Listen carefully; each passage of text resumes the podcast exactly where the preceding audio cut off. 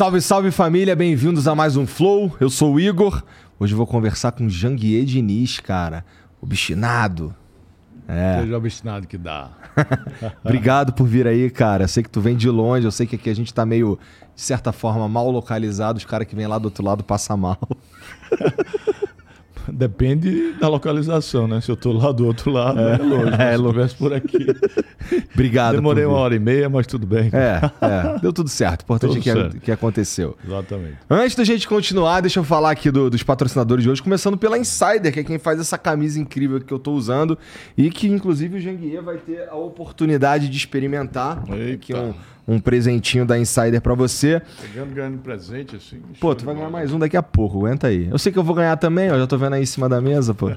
Mas ó, é, a Insider, ela, ela tem um, é uma loja de roupa, tá? Não tem só camisa, não tem só camisa preta, mas eu recomendo demais aí que você dê uma olhada é, na camisa, especialmente, que é o que eu mais gosto.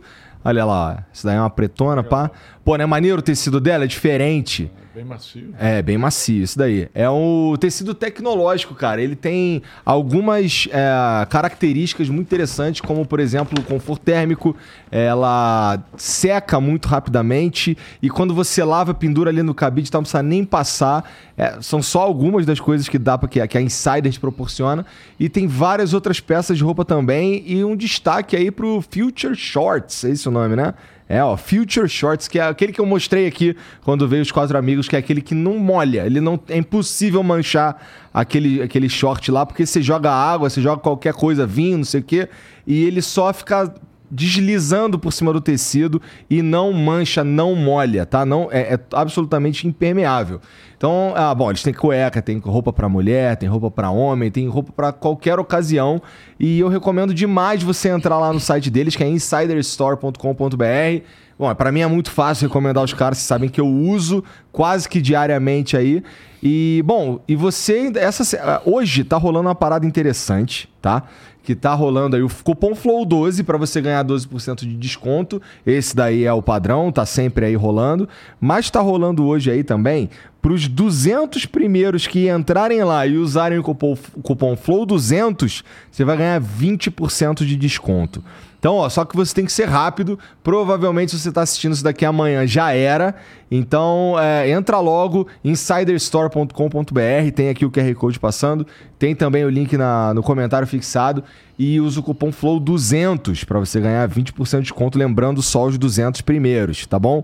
Muito importante, se eu fosse você, eu ia logo, ia de uma vez. Resolve isso aí, já coloca no carrinho lá o feature shorts, cueca, meia, camisa, coloca tudo. Dá para tu curtir um futebol, dá para tu curtir um cinema, dá para você ir trabalhar. Curtir o carnaval agora. Dá para você curtir o carnaval, dá pra, se você é um, um cara que trabalha, sei lá, na Faria Lima, dá pra você usar, que ela é basicona, pá. Então entra lá. Se você chegar atrasado, usa o cupom FLOW12 você ganha 12%, 12 de desconto, tá bom? Então insiderstore.com.br, é, cupom FLOW200 e se perder a onda, FLOW12. Beleza? É isso. Bom, quem tá comigo aqui também, cara, é o nosso amigo Janguier, o Stanley, cara. O Stanley Bittar, maravilhoso. É, que é da, do, do Stanley Hair, que foi quem inclusive fez o meu, o meu transplante capilar, certo? Que eu fiquei cabeludão, bonito. E, pô, eu não posso deixar de pedir aquela, Jean. Bota aquela ali pro Janguier saber como é que como é que eu tava antes do Stanley aparecer na minha vida, cara. É, chega a ser um pouco assustador até. Olha aí, coisa bonita. Eita. Gostei da espontaneidade. Olha lá, o Edmundo me sacaneando, batendo palminha. Pô, Rapaz, bonito demais. Você pô. ficou bom, viu? Meu irmão, Stanley, Stanley Você sabe que Stanley Ré, eu sou investidor lá na empresa. Eu tô sabendo, né? vamos falar sobre isso com certeza. Vamos, vamos, fazer uma grande empresa lá juntos. Muito interessante. E assim, o que, a primeira vez que eu conversei com o Stanley, ele já tinha na cabeça dele o que ele. O que ele eu, eu, a primeira vez que eu vi, ele tava com aquele pijaminha de médico e tal, e ele tava falando, cara, eu quero democratizar o transplante capilar no Brasil para a gente fazer com um preço que seja competitivo com os caras ir para Turquia e aqui eu ainda posso dar o pós-operatório, todo o acompanhamento da parada. E é exatamente. E ele alcançou isso, cara. Assim, tá alcançando cada vez mais. É o maior da América Latina, não é, Janguier? É o maior, né? E nós vamos abrir o projeto, o planejamento estratégico, é para a gente abrir esse ano ainda mais 30 clínicas. Legal. Aqui no Brasil, não só no Brasil, fora no exterior, além de projetos para o exterior também. É, ele conversou comigo é. sobre ir para o exterior também, acho incrível, acho maravilhoso. E, pô, o mais interessante de tudo é que o Stanley, cara, o, na verdade eu falo o Stanley porque eu lembro do Stanley, porque eu conheço o Stanley e tal, mas o Stanley's Hair Institute, ele, ele, cara, literalmente cobra metade do que me cobraram lá da primeira vez que eu fui consultar para colocar um, um, cabelinho, cara. É, e você ainda paga num monte de vezes. Eu não sei se tem é o melhor preço, melhores condições de pagamento, né? E a qualidade Sensacional. Pois é. E, pô, no dia 13 do 2 vai ter uma live especial de carnaval aí, porque ele queria que você tivesse no carnaval cabeludo. Pra esse não dá tempo, mas pro do ano que vem dá. Tá bom? Então fique esperto aí, ó. Que você pode ganhar. Você vai ganhar o quê? Um óculos exclusivo da coleção Stanleys. Você pode ganhar, tá bom? Então vai rolar uma live aí no dia 13 do 2, fique esperto, tá? O link tá aqui no comentário fixado, não tá, Jean? E o QR Code tá passando aqui também. E você ainda pode ganhar a, a, a, um, um, óculos exclusivo da coleção Stanleys. E, pô, a galera pergunta muito se sente dor, não sei o quê. Cara, eu falo a verdade, que é a primeira injeçãozinha da, da anestesia incomoda. Mas depois tu não sente mais nada. Inclusive, fica o pessoal o tempo inteiro perguntando se tá sentindo dor. É um cuidado incrível. Eu já fiz lá e vale muito a pena. Pô, fiquei cabeludo, irmão. Não dá pra dizer, comparando com aquilo ali. E assim, não precisa nem comparar, pô. Se tu me vê por aí, tu vai falar, cara, esse maluco é cabeludo. Não é não? E eu falei pra. Aí, Janguia, eu falei. Parece natural, né? Parece. É muito bem é feito. É porque é meu cabelo. É, muito bem feito. Eu falei pro. Eu falei pra ele, lembro que eu cheguei pra ele e falei assim. Cara, é... ele falou: como é, que, como é que era a tua hairline, que é o desenho aqui da, da hum. testa e tal? Aí eu, cara, eu queria ficar que nem o. O, o Steven Seagal. Aí ele foi e mandou uma hairline do Steven Seagal. Olha lá, eu, caralho, esse maluco manja. Que é outra parada. Na, na Turquia é, um, é, sai todo mundo com a mesma cara. Mesma vai cara. todo mundo a mesma coisa, é. não sei o quê, é. feito em série. E, e, pô, lá tem todo cuidado, tem o pós-operatório, você pode pagar num monte de vezes, é tranquilão. Então, considere aí, se você estiver pensando aí em, em ficar mais cabeludo, é, considere entrar em contato lá com Ficar mais bonito. Mais né? bonito, um mais jovem. assim, parecido comigo. Porra, lá. Olha lá, poder passar uma pastinha, né? Um gelzinho. Um assim, gelzinho e tal. Importante, é irmão. Porque uma coisa é você ser careca por opção. Tu quis é. meter o zero. A outra é tu não tem jeito, irmão. Tem que ser careca. É. Então não seja o cara do tem que ser careca. O Stanley tá aí pra te ajudar, tá bom? É, mais uma vez, o link tá aqui no QR Code, tá também no comentário fixado. É, e não esquece da live que vai rolar no dia 13 agora de fevereiro, tá bom? Pra falar sobre ficar peludo, tá bom? É isso. Ficar cabeludo. Ficar cabeludo. e, pô, pra finalizar tem aqui o Felipe Mid, que essa bebida aqui que está em cima da mesa é uma é um, é um hidromel, cara. E o que, que seria um hidromel? É uma é um, como se fosse um vinho, explicando de forma assim meio grosseira, é um vinho, só que em vez de usar a uva no processo de fermentação, você usa o mel.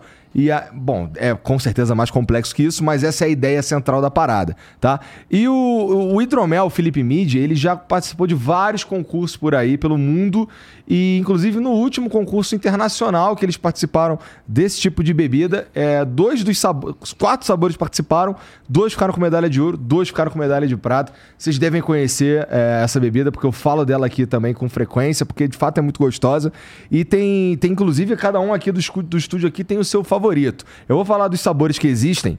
Tem o, o, tradicional, que foi o que deu origem a todas as outras receitas. O frutas vermelhas, que é o favorito da, da, da maior parte das pessoas aqui, porque ele é mais docinho e tal. Tem também o, o, Double Oak, que é o meu favorito, ele é um pouco mais seco, lembra um vinho mais seco.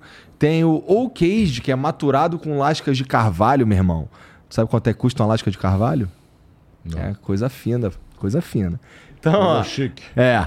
E tem, e tem. Esses foram os quatro que participaram desse concurso internacional. E tem mais dois sabores que um nem tá aqui, porque já acabaram com o carregamento que o Felipe trouxe aí, porque os caras realmente gostam muito, né? Como é que eles fazem, Jean? Tá com um copão, um monte de gelo.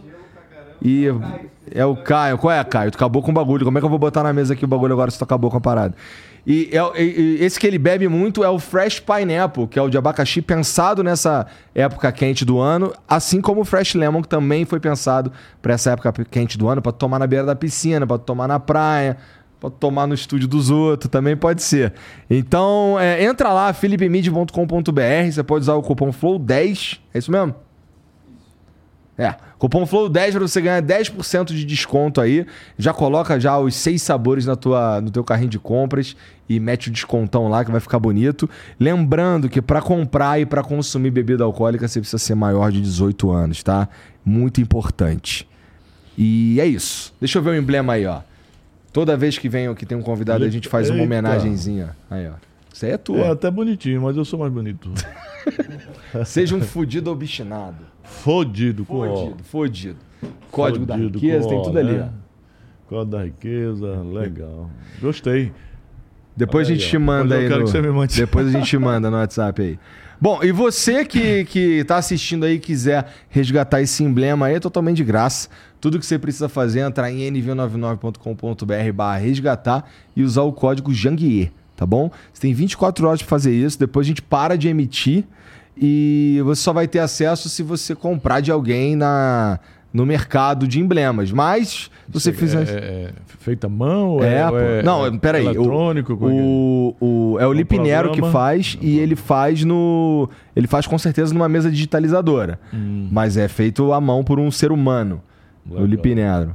O moleque é sinistro. Muito é, bom. é, bom, e você, Gostei. você também pode mandar uma mensagem pra gente se você quiser. É nv99.com.br barra flow ou no link que tá fixado aí no comentário. Você manda a mensagem, a gente lê aqui no final do programa, tá bom? Você pode mandar áudio, você pode mandar vídeo, você pode mandar só texto também, você que sabe, fica à vontade. Beleza? É isso. Cara, a gente, tava, a gente, quando tava falando do Stanley aqui, passou rapidamente aí pelo lance do, Uhum. de que agora tu faz parte do. Tu, tu é um investidor, né? Investidor, Eu sou- não sei exatamente como isso funciona, mas tu também tem uma. é, é, como é que foi feita a avaliação dessa parada? Foi vocês que fizeram? Eu conversei com o Stanley, ele falou que vocês namoraram durante um longo período. Né? Ele me falou que você que deu a letra pra ele trocar de Dr. Hair Stanley. Stanley. Foi. Isso aí. Foi Isso a mentoria. antes de entrar, né? Foi a mentoria antes de entrar, né? E aí faz um ano e pouco né, que a gente vinha conversando, e aí eu dei algumas orientações para ele, porque tem mais experiência, já, já montei muitas empresas, inclusive empresa na Bolsa de Valores, como Grupo Ser Educacional. Então a gente já passou por toda essa trajetória de começar pequeno, ir crescendo, trazer fundos, trazer investidor, depois se preparar com auditoria, né, com compliance, com governança corporativa, instalação de conselho de administração, antes conselho consultivo, é, é, outros, outros setores da empresa, né, é, como, como grupos de, de, de desenvolvimento empresarial, e aí a gente passou esse know-how para para Stanley. Falei, organiza a sua empresa, quando ela estiver organizada, a gente volta a conversar. Foi aí que, depois de um ano e pouco, a gente voltou a conversar. O valuation é feito em relação a, a lucro, em relação a EBITDA, né? Para quem não sabe o que é EBITDA, é lucro líquido antes de impostos e aluguéis. Então, o valuation é feito em relação ao EBITDA, EBITDA ajustado, né? Quanto tem de EBITDA por ano, e você faz um múltiplo, então você chega a um determinado valuation. Entendi. Bom, é, toda essa toda essa transformação que acontece aí, assim, porque assim, tu mudar o nome de uma marca é, acho que é a maior mudança que pode acontecer. Imagina, eu não chamo mais Flow, agora eu chamo Mas Zezé. mu- Mudou para melhor, né? Porque quando ele me apresentou a empresa há um, um ano e meio, quase dois anos, ele veio com Advisor. E aí o nome era um nome estranho, um nome que não dava para escalar. Porque nós da Epitixa, a Epitixa é meu fundo, é minha empresa de investimentos. Como, por exemplo... é investi- grego pra quê mesmo? É, é sucesso em grego, Epitixa, sucesso em grego. Por exemplo, é, é- a Epitixa é uma das investidoras do Bossa Nova, do nosso amigo João Kepler, Aham. querido amigo João Kepler. E nós somos um dos, dos sócios investidores do Bossa Nova e, juntamente com o João Kepler, somos controladores do Bossa Nova. Mas a gente só investe em empresas que sejam escaláveis. Uma empresa para ser escalável, empresa escalável é, empresa de- é diferente de empresa escalonável. Depois eu explico a diferença. né? Boa, tá. Empresa escalável é aquela empresa que está crescendo sempre. A receita cresce e a despesa permanece, ou seja, ela começa a ter eh, lucro alto, né? Então você vai crescendo, a despesa geralmente permanece, mas a receita cresce. E para você escalar, você tem que começar, uma empresa para escalar tem que começar pela marca. Né? Como é que você vai levar uma empresa com a marca ruim, com o brand ruim para outras cidades? Como é que você vai franquear? Né? Se você vai montar uma rede, eh, o nome da empresa tem que ser bem aceito em qualquer lugar não só do Brasil, mas do mundo. Né? Então o nome era um nome estranho. Eu falei: olha, você não vai escalar essa empresa com esse nome aí. E eu sugiro que você já mude o nome. Ele até ficou assustado, ele e o advisor dele. E estava conversando com ele e digo: você pode botar até o seu nome. O seu nome é um nome escalável, Stanley. Eu, por exemplo, eu sempre quis criar uma marca com o meu nome, Janguia Diniz. Quando eu era jovem, eu queria criar uma marca, porque é um nome forte, Janguia Diniz, né? Como nome de grandes marcas de moda no mundo. É, Louis é Vuitton, sempre o nome de alguém. Laurent, é. é. E aí, engraçado que eu fui chamado há, há pouco tempo por uma indústria de sapato para montar uma marca de sapato com o meu nome. Aquilo que eu queria Legal. fazer há muito tempo agora vai se realizar. Então eu já contratei uma empresa de brand para pegar o meu nome Janguier Diniz para fazer o brand. O nome já tem, mas falta o brand, né? Para fazer o brand, para ver as cores, para que a gente possa lançar a marca de sapatos e depois eu vou estender para perfumes, para roupas, porque é um nome forte. Então, Stanleys, né? Stanleys Ré é um nome que pega, né? Um nome fácil de você assimilar. Então, realmente, essa é uma empresa que vai, que vai se transformar numa grande empresa nacional e até global, porque é uma empresa escalável. Tu viu isso logo de cara? Tu viu logo esse potencial? de cara, na primeira, na primeira reunião com ele, na primeira conversa. Interessante. É, só que como tu disse, tu falou, vai arrumar algumas coisas é. aí. Porque então. também tem, tem muita gente que acha que. A gente estava conversando aquele dia lá no, no Gold Digital Festival, que eu imagino que deve chegar muita gente com sonhos para você. Você disse que não é bem assim. Você tem que ter validado a parada para que você se torne um investidor desse cara. Né? No caso do Stanley, é... bom, ele já eu imagino que você já tinha visto ali, pô, tá, isso aqui dá certo, mas está faltando arrumar algumas coisas. Essas algumas coisas eram administrativamente? Administrativas, né? Porque é uma empresa nova, uma empresa recente, então ele precisava auditar melhor, criar um nível de governança, de gestão melhor, um nível de compliance melhor. Né? Quando ele se organizou aí, a gente disse, agora a gente pode caminhar juntos. E chegou o momento, assinamos o contrato, a gente está terminando de fazer alguns ajustes para poder é, elaborarmos o planejamento estratégico para poder seguirmos juntos. Mas eu acho que vai ser uma grande empresa, eu acho que vai ser uma empresa é, que eu costumo chamar de empresa bilionária, de casa de bilhão. É. Bom, se Deus é, quiser, cara, porque, é. bom, é, o Stanley é um cara maneiro demais, eu gosto muito dele, cara. E tomara que, que bom, e parece ser bem competente também, então. É, e você Agora, não ia estar tá se juntando também com um cara que. É, e a história de Stanley comigo é, não é muito antiga, né? é uma história recente, uma história de uns, de uns quatro anos, que eu fui ao, ao, ao Acre, né? que é o estado dele. Fui lá é, na cidade de Rio Branco procurar um local para montar um campus de nossa universidade. Hoje a gente tem mais de 60 campos no Brasil. E aí eu sou amigo de um amigo dele que é médico. Fui visitar o nosso campus em Porto Velho, aí o, o amigo dele, Luiz, ligou para ele e disse: Você pode receber o Jangue aí, que é um amigo meu. E aí ele disse: Não, recebo. E aí ele foi para o aeroporto me receber, procurou na companhia aérea se tinha. Estava chegando algum avião. Não, não está chegando. Mas eu estava chegando. De jato. No meu, né? E aí ele. E aí nós começamos a amizade.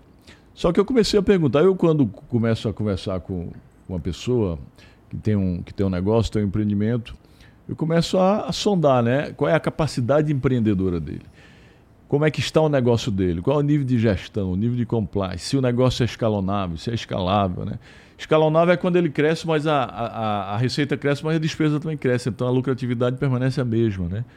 Enquanto escalável é assim a boca de jacaré, uhum. escalonável você, seu negócio pode crescer, mas a despesa está crescendo sempre. Geralmente negócios que não, que não têm como instrumentos de inovação a tecnologia, eles são escalonáveis e não escaláveis. Agora, aqueles negócios que têm como instrumento essencial de inovação a tecnologia, esses geralmente são escaláveis, né? Faz sentido. Faz, faz, faz sentido. sentido.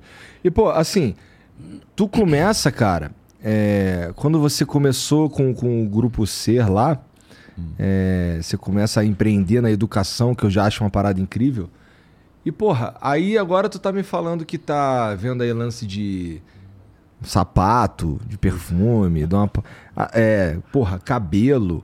Tu foi pro outro lado completamente diferente. Porque eu imagino que a, a tua missão ali, a tua parte, tu considera concluída, cara, não. na educação? Não, não. É, existe aquilo que a gente chama de foco, né? Mas foco É, não quer dizer que você não pode investir em negócios diferentes, não. Quando eu, você é apenas investidor, você pode investir em negócios diferentes. Eu tenho uma empresa, é, a Epitist, que é uma empresa que investe em negócios escaláveis. Eu tenho equipes, né? eu tenho comitês, eu tenho equipes. É, geralmente eu boto uma pessoa no conselho, eu acompanho o desenvolvimento da empresa, mas eu não vou para a gestão. O meu, o meu foco principal é empreendedorismo educacional. Foi aí que eu criei o Grupo Ser Educacional. Né? Inicialmente era um curso para concurso, que era o Biro Jurídico, que era só eu que ensinava, né? ensinava cinco matérias. Na época eu era juiz, depois passei a ser é, procurador. Isso tudo, família, a gente está pulando o fato que o Janguier era engraxate, aí hum. fez concurso público, estudou pra caralho, fez concurso público, virou juiz, não é? Uhum. Depois começou com o lance do curso. Então tem, tem toda uma história aí antes. Uma história disso. longa pela frente que a gente tá, é. Tá pulando aqui. Né? Então, em relação a essa questão de, de, da educação e de outros negócios, o meu projeto principal é o Grupo Ser Educacional, que é o meu sonho grande, né? Todo mundo tem que ter um sonho grande, empresarial, também sonhos grandes pessoais, outros tipos de sonhos, mas empresarial foi o Grupo Ser Educacional, que eu criei desde o primeiro tijolo, que hoje é um grupo com mais de 60 universidades no Brasil, com 300... Tem aqui em Guarulhos, não tem? Tem em Guarulhos, a Universidade de Guarulhos, a UNG, o UNG é nossa. Nós temos no Nordeste todo, que é com a marca Uninassal, com a marca Uninabuco, temos um no norte todo com a marca Uninorte, né? Universidade da é, com a marca Unama, Universidade da Amazônia, Unama, mas temos em Manaus também com a marca Uninorte. Então são várias marcas. Mas é, eu estou investindo em outras empresas porque eu tenho um family office, que é o Epitition, né? Uhum. Que é a minha liquidez, que eu invisto em outras empresas. Mas eu não participo da gestão, eu participo geralmente do conselho. Stanley, por exemplo, eu, eu, eu serei o presidente do conselho. É, mas em outras empresas a gente investe e bota pessoas da nossa equipe para acompanhar o desenvolvimento da empresa.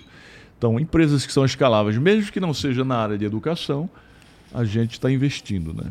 Ah. Cara, é, você está falando disso tudo aí. Toda vez que eu tenho uns papos assim com os empresários pica, hum. é, eu fico pensando, vocês falam em conselho, é, em trazer toda a experiência que vocês desenvolveram ao longo de muitos anos e conseguiram uma carreira de sucesso e tal. E eu fico pensando em mim. Porque, ó, é...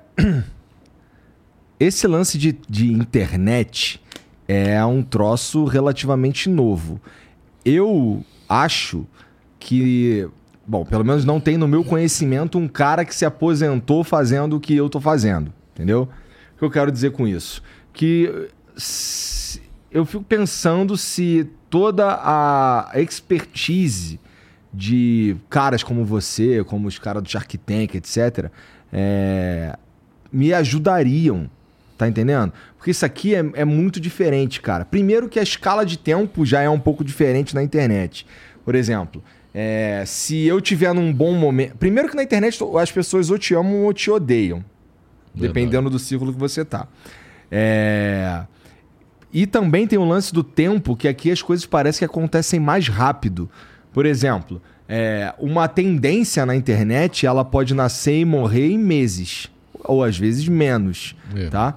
Então, assim, a gente precisa saber uh, se transformar e se modelar, cara, de acordo com que, com que é relevante naquele momento ali.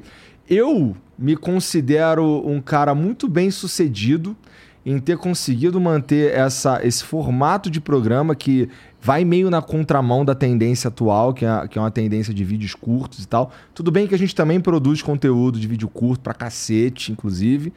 É, mas o meu principal é um conteúdo que, pô, a gente fica aqui uma hora, duas horas, três horas, uhum. tem dia que fica cinco horas conversando com os outros.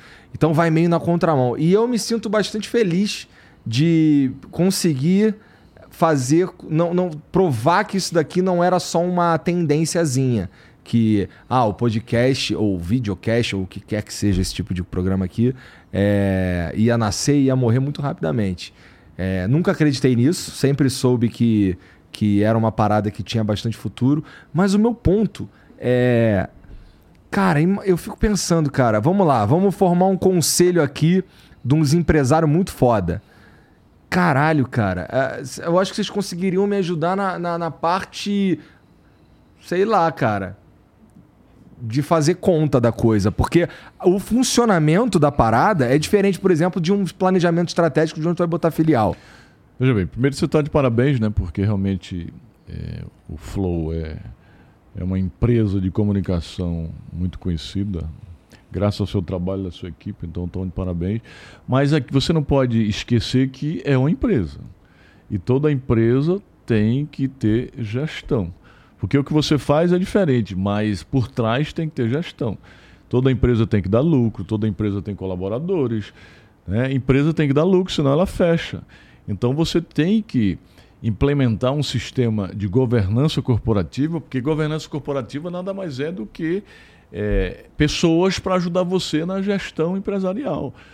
Porque você começou pequeno, mas a empresa foi crescendo. Hoje é uma grande empresa e precisa de governança corporativa, precisa de gestão, precisa de liderança, precisa de compliance, né? O fato que você já teve algum, alguns fatos aqui, alguns problemas que se talvez se tivesse uma compliance por trás disso, talvez tivesse evitado, entendeu?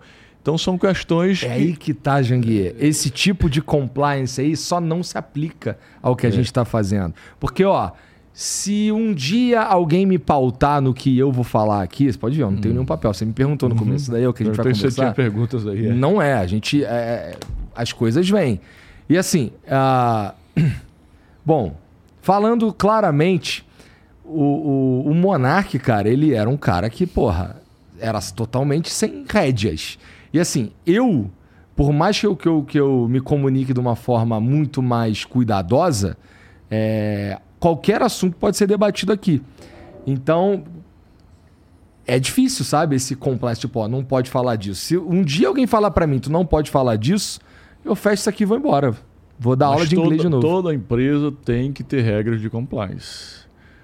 Porque tem coisas que não se pode falar. Porque te, dá problemas. Então, tem, tem regras de compliance. Toda empresa. Pode ser isso aqui, essa sua empresa, pode ser uma faculdade, pode ser um restaurante, pode ser uma livraria, tem que ter regras de compliance.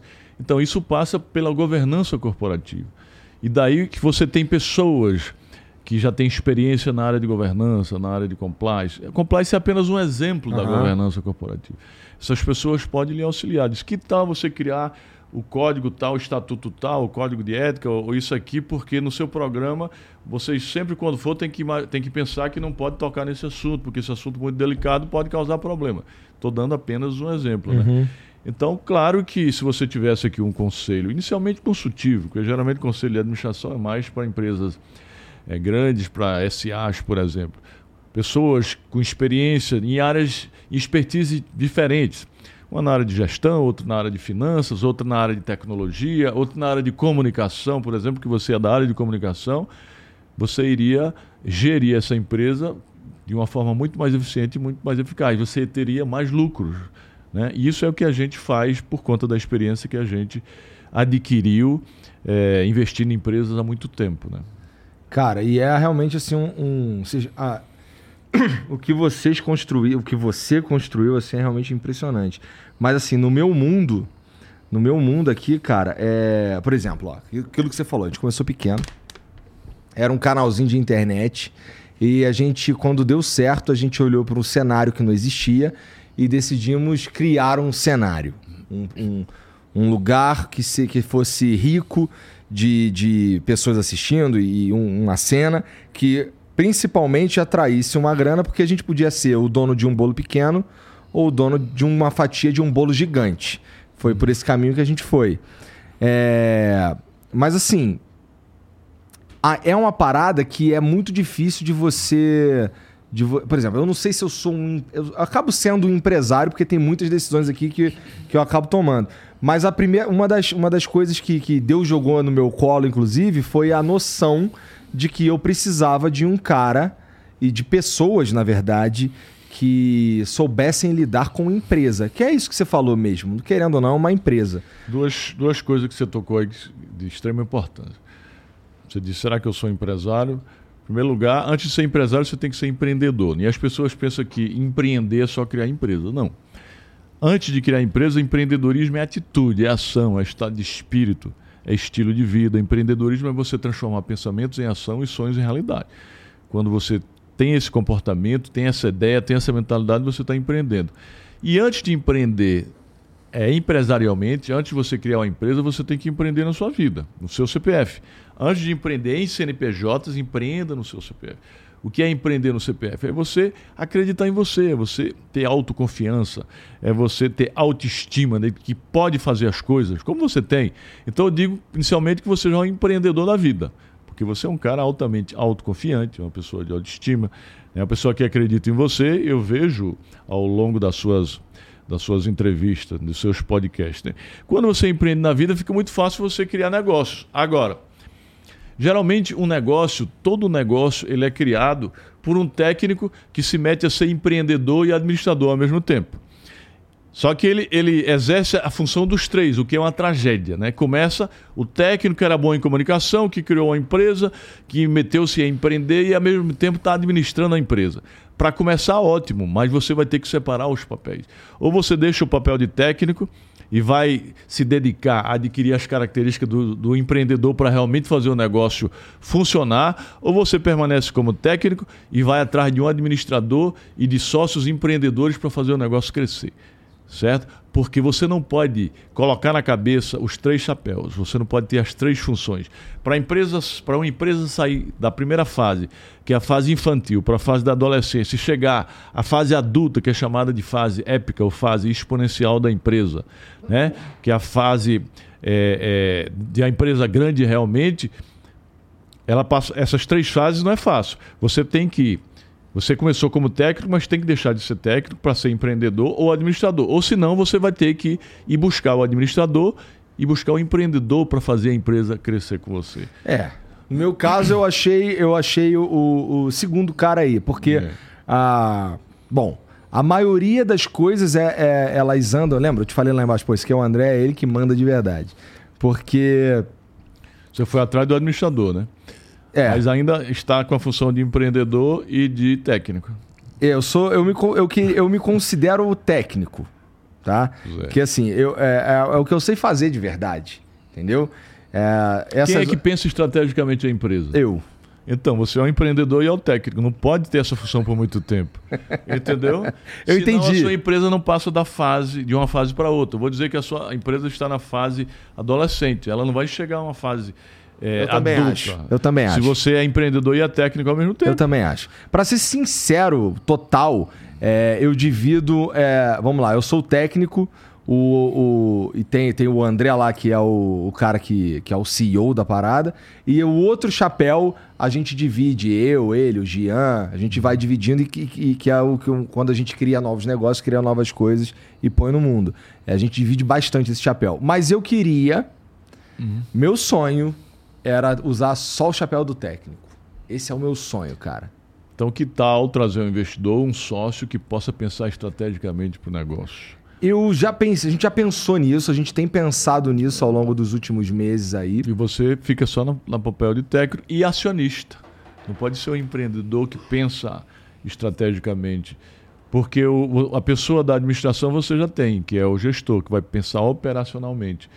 Né? E você é o técnico, e um dos melhores técnicos do Brasil na sua área. É, na minha área, que... ouso dizer que eu sou mais ou menos. Então, você, vamos dizer, o, o melhor, né? para não dizer um, um dos melhores, para não dizer o melhor, para não ser, né? Uhum. Mas, e agora? Será que você é, um, é, é o melhor empreendedor também? É, é difícil ser o melhor em tudo, é, né? Muito difícil. Muito difícil, assim. Inclusive, é altamente provável que você não seja o melhor em tudo. Claro essa que é a verdade, essa é a verdade ninguém, dolorida. Ninguém é você, é, você é bom em alguma coisa. E para ser bom em alguma coisa, é importante que você descubra realmente quais são os seus talentos, né? Porque é o talento que diz o que você é bom. E o talento vem dos seus dons. Você já descobriu qual é o seu dom, os seus dons? Eu acho que sim. Você é, eu acho que sim. Você tem o dom de se comunicar, né? dom de entrevistar, de se comunicar. Porque quando a gente descobre o dom da gente, os talentos da gente, então é bom que a gente enverede aquele caminho, né? Porque você gosta de fazer aquilo. Você é bom. É o que me realiza, fazer né? aquilo. Pois é. E eu falo muito disso nesse livro aqui que eu trouxe presente para você, ó, o Código Secreto da Riqueza.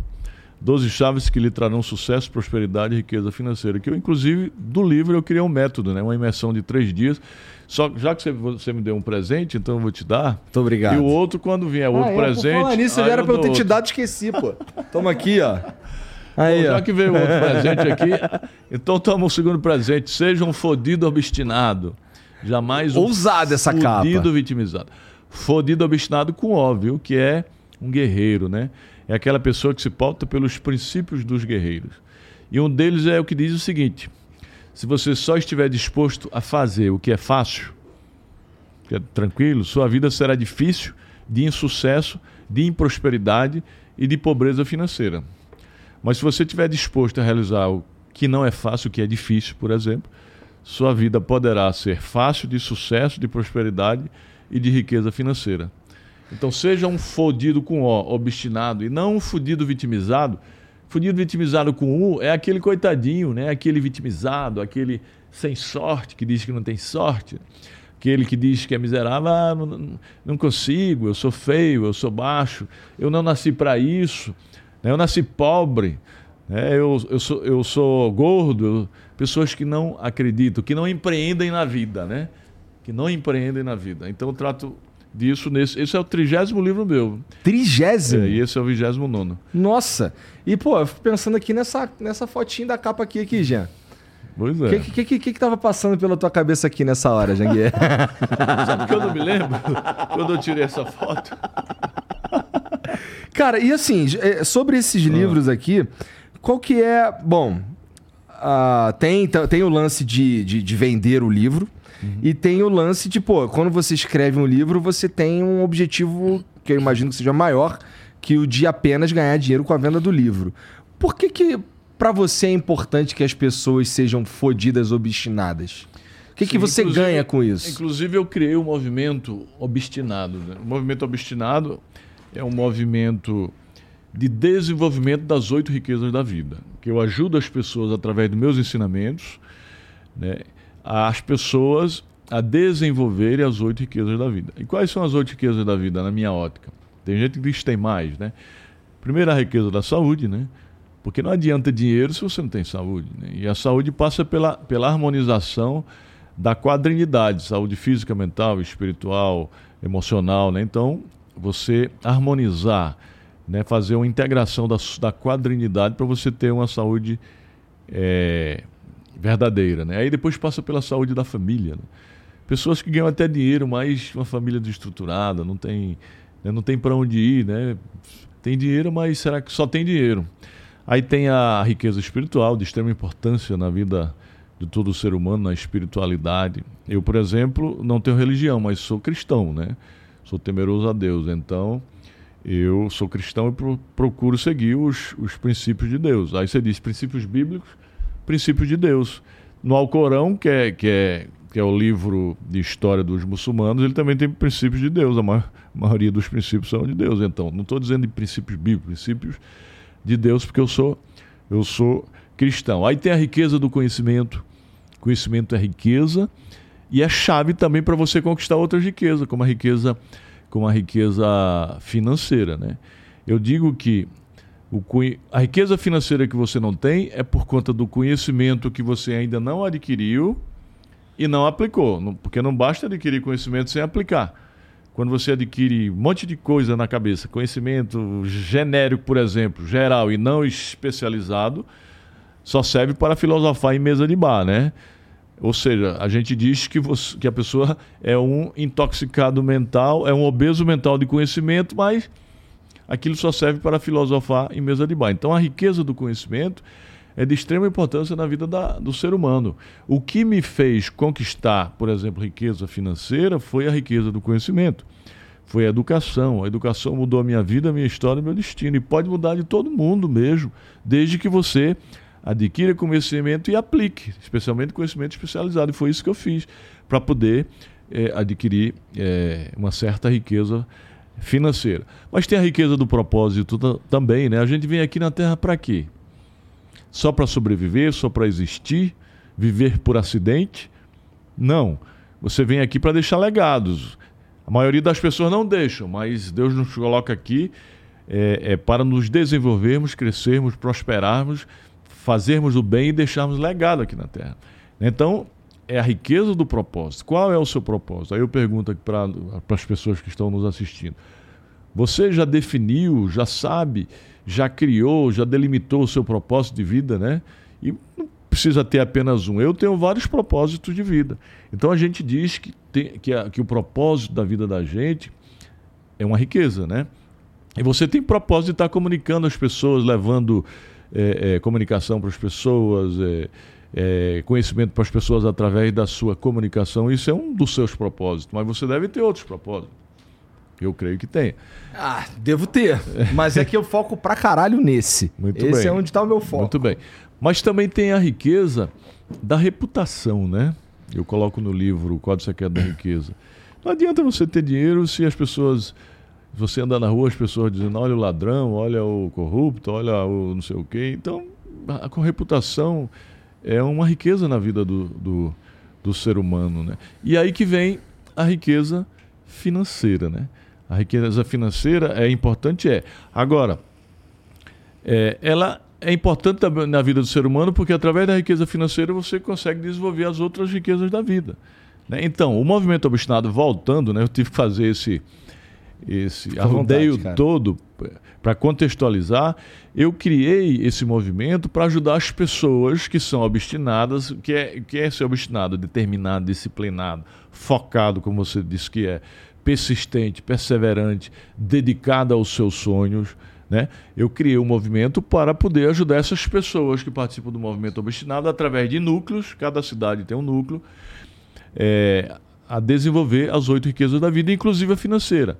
Com base em quê? Com base nos meus princípios, com base nas chaves que eu utilizei no livro, que são as 12 chaves do Código Secreto da Riqueza, 12 chaves que eu utilizei ao longo da minha jornada para poder superar os obstáculos, as adversidades, as quedas, os fracassos que eu que eu tive muitos fracassos, mas graças às chaves que eu utilizei, que eu compilei aí nesse livro, eh, eu consegui superar esses obstáculos, essas dificuldades, inclusive conquistar coisas na minha vida. Ser, por exemplo, juiz federal do trabalho, ser, por exemplo, procurador do Ministério Público da União, conseguir fazer mestrado, doutorado, escrever 30 livros, construir várias empresas, uma que chegou à Bolsa de Valores, e estou é, construindo outras, participando de outras, né? é, participando de outras empresas. Então, são as chaves que eu utilizei ao longo da minha jornada. Então, esses ensinamentos que eu passo né, para os obstinados, para os líderes que, que ajudam os membros dos núcleos dos obstinados, juntamente com princípios bíblicos, com louvores bíblicos, né, são elementos que fazem as pessoas a desenvolver as oito da riqueza da vida dele. Então não é só para é para ajudar as pessoas. E esse movimento é um movimento gratuito, social onde eu passo uma vez por semana um vídeo meu. É, os, os, núcleos tem um líder, reúne as, os obstinados, que eu chamo de obstinados, média peraí, de 20. Peraí, isso, isso é gratuito? Gratuito. É, gratuito. Caralho, eu gosto de você, cara. É. Eu gosto de você, eu já gostava de você por causa do Instituto Êxito. É, e é Agora, outra coisa que a gente que é falar, outra coisa. é outro projeto social. É. Agora, esse daí eu não, eu não sabia que era de graça. O Movimento Obstinado é gratuito. Quem quiser participar, entra no site lá. Você pode criar no seu bairro, na sua, na sua cidade, um núcleo chamado de Move 8, Movimento Obstinado para o Desenvolvimento das Oito Riquezas da Vida. Semanalmente você recebe uma, um vídeo meu gravado para discutir, uma, que é uma lição. Esse livro foi dividido em 48 lições né, pra, ao longo do ano. Aí você discute, a gente passa um princípio bíblico, a gente passa um louvor e você, através desses meus ensinamentos, ajuda as pessoas a desenvolver as oito riquezas da vida. E os líderes se encontram comigo online, são vários líderes no Brasil. É, trimestralmente a gente faz um encontro online, porque aí eu, eu vou orientando os líderes e líder, os líderes orientam mas mensalmente a minha equipe se encontra com os líderes. Pô, maneiro demais. É, isso é um movimento obstinado. Não tem nada a ver com isso, que é outra coisa, que é outro projeto social o êxito, vamos falar dele já já, mas ó, uhum. é, você falou aí que, pô, é, lidar, aprender a lidar com os fracassos e tal. Você trata dos teus fracassos em geral, quando você está falando, quando nas tuas palestras e tal? Porque, pô, eu queria saber um fracasso do Janguier. Ah, eu tive vários. vou, vou elencar aqui muitos. Eu, por exemplo, antes de me formar, eu montei uma empresa de cobrança com dois sócios porque eu sempre fui ambicioso, e a ambição é a virtude, né? o que não é a virtude é a ganância. Né? Eu sempre quis construir coisas, sempre quis empreender empresarialmente, e a empresa quebrou. Então foi um fracasso. Aí eu me formei. Quebrou por quê? Quem que vacilou? Eu acho que gestão. É. Falta de gestão. As empresas geralmente elas quebram por vários elementos, mas três são, são importantes. Primeiro, falta de gestão. Falta de gestão gera falta de capital, né? Falta de gestão é, é, gera falta de capital. Mas questões trabalhistas quebram muita empresa também.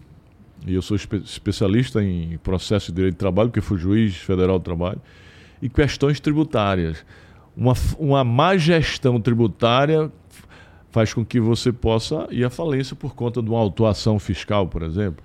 Essas são três importantes uhum. causas é, de, uma, de, uma, de uma empresa que quebra. Né? Então eu quebrei a segunda, quebrei a primeira e depois é, recomecei, né? Porque a gente tem que começar, no der certo tem que recomeçar, eu ensino isso. Porque Senão eu, tu não é obstinado. Não é obstinado. O recomeço é uma oportunidade divina de você procurar fazer tudo de novo com mais experiência e não quebrar a cara de novo. Então, como eu quebrei a primeira vez, eu fiz a segunda vez, uma nova empresa de cobrança, só que no caso era só eu, quebrei de novo. E aí não foi por falta de gestão, foi por conta de mercado mesmo. Não foi mais porque eu, eu aprendi. É, naquela época dos planos Sarney, planos. Né, o meu negócio vivia muito em cima dos juros, que na época é, eram altos. Depois, quando aqueles planos aí deu uma desestruturada, e aí eu quebrei. E aí comecei a, a trazer um plano de estudar seis horas por dia durante três anos para ser juiz federal do trabalho. E estudava todos os dias, de 6 a 12 ou das 7 a 1 da tarde, depois ia trabalhar atrás da bolacha da feira, né, que eu já era recém-casado. É, e durante dois anos eu estudei seis horas por dia. Vi o programa três vezes. Mas aí fui fazendo concurso e fui reprovando fui fracassando, porque eu costumo ensinar que na garupa do sucesso cavalga sempre o fracasso. O fracasso está sempre pertinho de você, é uma zona muito tênue entre o sucesso e o fracasso. Então eu fiz vários concursos e reprovei, foram fracassos. Mas só que quando eu consegui dar um chute no fracasso que estava na minha garupa, aí passei entre os primeiros colocados no concurso para juiz, aí assumi a magistratura, depois passei em outros concursos do Ministério Público da União, depois pedi a exoneração da, da magistratura, meus colegas é, o que é uma característica muito, muito. Uh, chama atenção. É. Eu não conheço um cara que era juiz e falou: não vou mais ser juiz, agora eu vou empreender. Pois é, eu conheço alguns amigos, né? inclusive é. eu, mas alguns amigos que foram empreender. Decidiram empreender. Tem o Renato Saraiva, que era colega meu, tem alguns juízes. Não é muito, né? Isso é 0,00. Porque é uma é. carreira muito bonita, né? Uma carreira estável. estável respeitada, mas eu queria é, empreender empresarialmente, né? eu queria construir riqueza financeira. E o servidor público, como de fato eu era, um servidor público, agora eu era um, um servidor público empreendedor, porque você pode empreender no setor público. As pessoas pensam que o servidor público não, não empreende no, no, no, trabalho dele. Pode empreender, porque empreendedorismo, como eu disse inicialmente, não é só criar empresas. É você fazer as coisas de forma diferente. É você ser criativo, você inovar, é você sair do meio da multidão, da mesmice, procurar fazer coisas diferentes, amigo, para poder gerar valor não só para você, mas valor para a sociedade também. Então eu me considerava um, um, juiz empreendedor, um procurador empreendedor, porque eu procurava sair da mesmice da multidão, né? E aí quando tu quando você sai da magistratura, tu vai direto fazer o ser? Não, eu saí da magistratura, é engraçado, né? É, por que, é que eu saí da magistratura? Porque quando eu assumi a magistratura lá em Recife, Tribunal Regional do Trabalho da Sexta Região, é, eu consegui pegar a titularidade provisória da vara, porque o presidente, o titular real, estava no tribunal substituindo um desembargador. E ele passou quase dois anos lá no tribunal. Só que quando ele voltasse, eu ia ter que ser substituto. E para assumir a titularidade, eu ia ter que começar pelo interior de Pernambuco. Só que eu tinha muitos sonhos, né? E geralmente eu ia passar, geralmente o juiz passa alguns anos no interior. Eu ia passar pelo menos no mínimo seis anos, seis a oito anos. E eu, eu queria criar outras coisas, eu queria empreender. Eu queria montar o cursinho para concurso, que era o Biro Jurídico, como de fato montei depois. Eu queria ser professor da Universidade Federal, né? E se eu estivesse morando no interior, Fica mais difícil. pela lei, é o juiz tem que morar, no, tem que residir no interior. Ficava mais difícil. Eu queria fazer mestrado, doutorado, na época não tinha mestrado, doutorado online, só presencialmente, então ia ser difícil para mim. Eu queria montar o, o, o, o, empreendimento empresarial, o birô jurídico também, que foi o, o primeiro empreendimento empresarial meu que realmente deu certo, né? que não quebrou, que foi o birô jurídico, que foi um cursinho para concurso que eu criei, que era só eu que ensinava no início, eu ensinava cinco matérias. É, ensinava direito, trabalho, processo de trabalho, processo civil, sentenças e pareceres. Olha, o, a coragem do, do, do, do, empreendedor, do matuto professor, né? Então eu queria, e se eu permanecesse como juiz no interior, esses sonhos meus iam por água abaixo. Foi aí que eu tive a coragem de pedir a exoneração. Meus colegas, poxa. O que, que tua mas... mulher falou, Janguier? Oi? O que, que tua mulher falou? Bem, é, o empreendedor ele tem que ser corajoso, tem que ser ousado, mas ele não pode ser burro. Né? Tá. Eu não ia também jogar o cargo fora sem antes ter uma estabilidade que iria me garantir pelo menos o que eu já tinha. Né? E aí eu fiz outro concurso para o Ministério Público da União. Passei na época em 11 colocado no Brasil, que é um concurso nacional. Primeiro lugar lá no Nordeste. E aí eu pude escolher ficar em Recife. Entendi. E ganhava, inclusive, 5% a mais.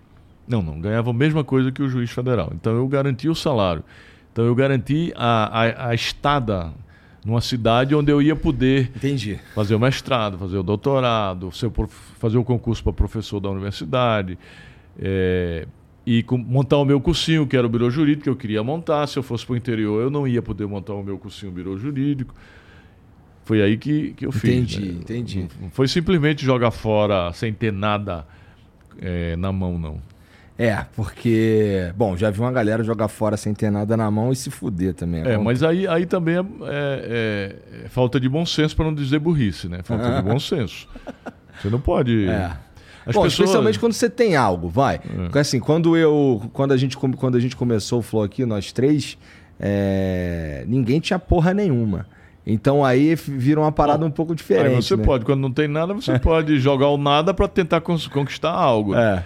Mas muita gente me pergunta, né, como eu dou mentoria, como, como tem um grupo de mentoria, como eu tenho, por exemplo, a imersão do Código Secreto da Riqueza aqui, aí é outro, outro projeto, que é para ajudar, mas é, a gente cobra nesse projeto, já que não é social, né? E as pessoas me perguntam, olha, eu sou, sigo o seu exemplo, você era funcionário público, você era juiz, vi que você deixou, eu estou também querendo deixar. Eu falei, calma. Não é tá assim. calma nessa hora, é. não é assim você tem que começar primeiro a adquirir uma mentalidade empreendedora. Você tem que procurar é, é, se autoconhecer para saber as suas habilidades, em que é que você vai entrar, como é que você vai entrar. Você primeiro precisa acreditar que você vai empreender empresarialmente. Você precisa inicialmente adquirir algum conhecimento especializado na área que você quer empreender, certo? E quando começar a fazer isso, você faz um protótipo, monte o um negócio e comece a ver a viabilidade dele. Você como você não pode ser o gestor, porque a lei não permite, na época eu não era gestor, eu era sócio é, majoritário, mas era sócio cotista. Quem era o gestor, inicialmente era minha mulher e depois o meu irmão, que está comigo até hoje, que é o Jânio. Né? Você conhece Conheci o Jânio. lá. Então eu coloquei ele, que ele já era gestor de uma indústria, eu trouxe para ele ser o gestor. Eu era sócio, eu, eu, dava aula, eu vivia mais na área acadêmica e ele na área de gestão, porque eu não podia ser o, o gestor. Aí eu digo, você monte o um negócio, monte de sociedade com alguém, porque você não vai poder ser gestor. Quando o negócio alavancar, acelerar, começar a escalonar, né, com perspectiva de escalabilidade, aí sim, você sentir segurança, aí você deixa. Porque você não vai deixar é, algo estável que você sustenta a sua família, né? Que você conquistou com muito sacrifício, que não é fácil. A gente sabe a dificuldade que tem para passar em determinados concursos. Então, assim que você deve fazer. Não simplesmente, ah, Janguê empreendeu, deu certo, eu vou deixar e vou começar do zero sem validar, sem o MVP do seu negócio. Faça o MVP do seu negócio. O teu MVP foi o teu cursinho? Do foi o cursinho. jurídico? Foi, foi, o MVP foi o cursinho. Biro jurídico eu cheguei a ter mil alunos, comecei a ganhar dinheiro, cheguei a comprar uma BMW, já com o dinheiro do cursinho. E aí eu montei uma faculdade e falei, o negócio vai dar certo. Aí sim, aí algum tempo depois, não foi logo em seguida, aí eu pedi a exoneração do Ministério Público da União também e da do cargo de professor da Universidade Federal de Pernambuco. Aí eu deixei tudo. É, é que assim, é, empreender em. Porra, não. Cara, fico pensando como é complicado é, ter. Começar uma faculdade do zero, uma universidade do zero. comecei do zero. Caralho, assim, é, deve ter tido muita gente tentando te engolir no começo, assim, muitos outros grupos e tal tentando te engolir, ou muitas outras universidades tentando te engolir, e precisa de muita. Mas o obstinado, ninguém engole obstinado, não. o obstinado, ele é muito. Pô, você, da outra vez, quando a gente conversou lá em Recife, você me falou que demorou, demora três anos para sair o, a permissão, né? Tem um outro nome, mas para você poder. Inicialmente, em 99, eu comecei em 99. Eu tinha um cursinho chamado Biro Jurídico, que é o que eu contei aí, que eu comecei sozinho, né, ensinando cinco matérias. Depois cresceu, eu cheguei a ter mil e poucos alunos. Aí eu convidei outros professores, outros colegas, inclusive juízes, procuradores. E aí eu cheguei a ser sócio de dois, né? Eu vou contar essa história para depois chegar na faculdade. Tá bom, por favor. E aí esses dois foram sócios meus. Só que a gente alugava um auditório, um auditório na frente do consulado americano em Recife, para dar, ministrar as aulas. E eu falei, a gente tem que Tinha comprar... alguma razão para ser ali? Não, porque foi Era o que nós achamos Tá lá. Eu me lembro que era na frente do consulado americano. Tá. E aí, é, inclusive o Joaldo trabalhava conosco, era menino, menino, né? Ele, ele varria o chão, servia o café, pegava os cheques. Né? Ele trabalha, trabalha comigo desde o início, desde esse cursinho. O Joaldo, que é seu amigo, que Aham. você... Irmão, Salve, Joaldo, vamos jogar um Diablo. que é um, que é um obstinado ele, viu? Esse, Ele- esse cara é sinistro pra caralho. Puta empreendedor, É, ele é altamente obstinado, altamente capaz da área de tecnologia. Ele é. Ele e o Jânio são extraordinários. Né? E minha equipe toda, mas esses dois. E aí eu falei para os dois sócios: rapaz, a gente precisa sair daqui, precisamos ir para uma casa que a gente possa fazer mais auditórios, porque aqui a gente só pode dar um curso. Né? A gente só aluga aqui à noite, um curso. Se a gente tem esse curso durante três meses, é só um curso. A gente não pode ter outras turmas. Vamos pegar uma casa aí, é, ou alugar ou comprar uma casa, que a gente possa ter pelo menos oito mini auditórios, a gente pode fazer oito cursos simultaneamente. Podemos escalar, ganhar dinheiro. E aí eu comecei a procurar uma casa, aí achei uma casa para. Estava uma proposta muito boa para vender. Eu falei, vamos comprar. A gente vende nosso telefone, porque na época o telefone valia dinheiro. E o, o nosso carro, porque o que, que eu tinha? Eu tinha um apartamentozinho, um caixão, um telefone naquela a linha que valia dinheiro e um carro. Eu vendo o telefone o carro, você vende seu telefone e seu carro, e aí a gente compra a casa. Aí os colegas disseram, não, não, não vou vender meu carro, não. O juiz vai vender o carro. É, eu falei, tudo bem, então eu compro a parte de vocês. Foi aí que eu peguei empréstimo no banco, comprei a parte deles e comprei a casa sozinho e montei o cursinho sozinho lá. Me transferi lá para casa sozinho. Hoje, esses meus colegas, quando me encontram, poxa, se eu tivesse ficado com você. e eu, pois é, você não foi ousado, você não foi corajoso, você não foi arrojado, o- você não quis tomar risco, porque o empreendedor ele tem que ser ousado, corajoso, tomar risco. O risco tem que ser cal- calculado, mas tomar. Se ele fosse é, corajoso e ousado, ele tomaria o risco apenas do carro, venderia o carro lá, dava entrada, sei lá, alugava uma, depois o negócio ia crescer. Não parece um absurdo, né? Não, você vender um carro para botar no negócio, É. isso é muito comum. E aí eu vendi o meu, peguei empréstimo, comprei a parte deles e aí eu botei o cursinho, o cursinho cresceu. Eu fui convidando vários colegas para. Na última turma do cursinho, um Jurídico, foi uma turma de delegado, né? Só que eu tinha várias turmas ao mesmo tempo. Foi uma turma de 140 pessoas.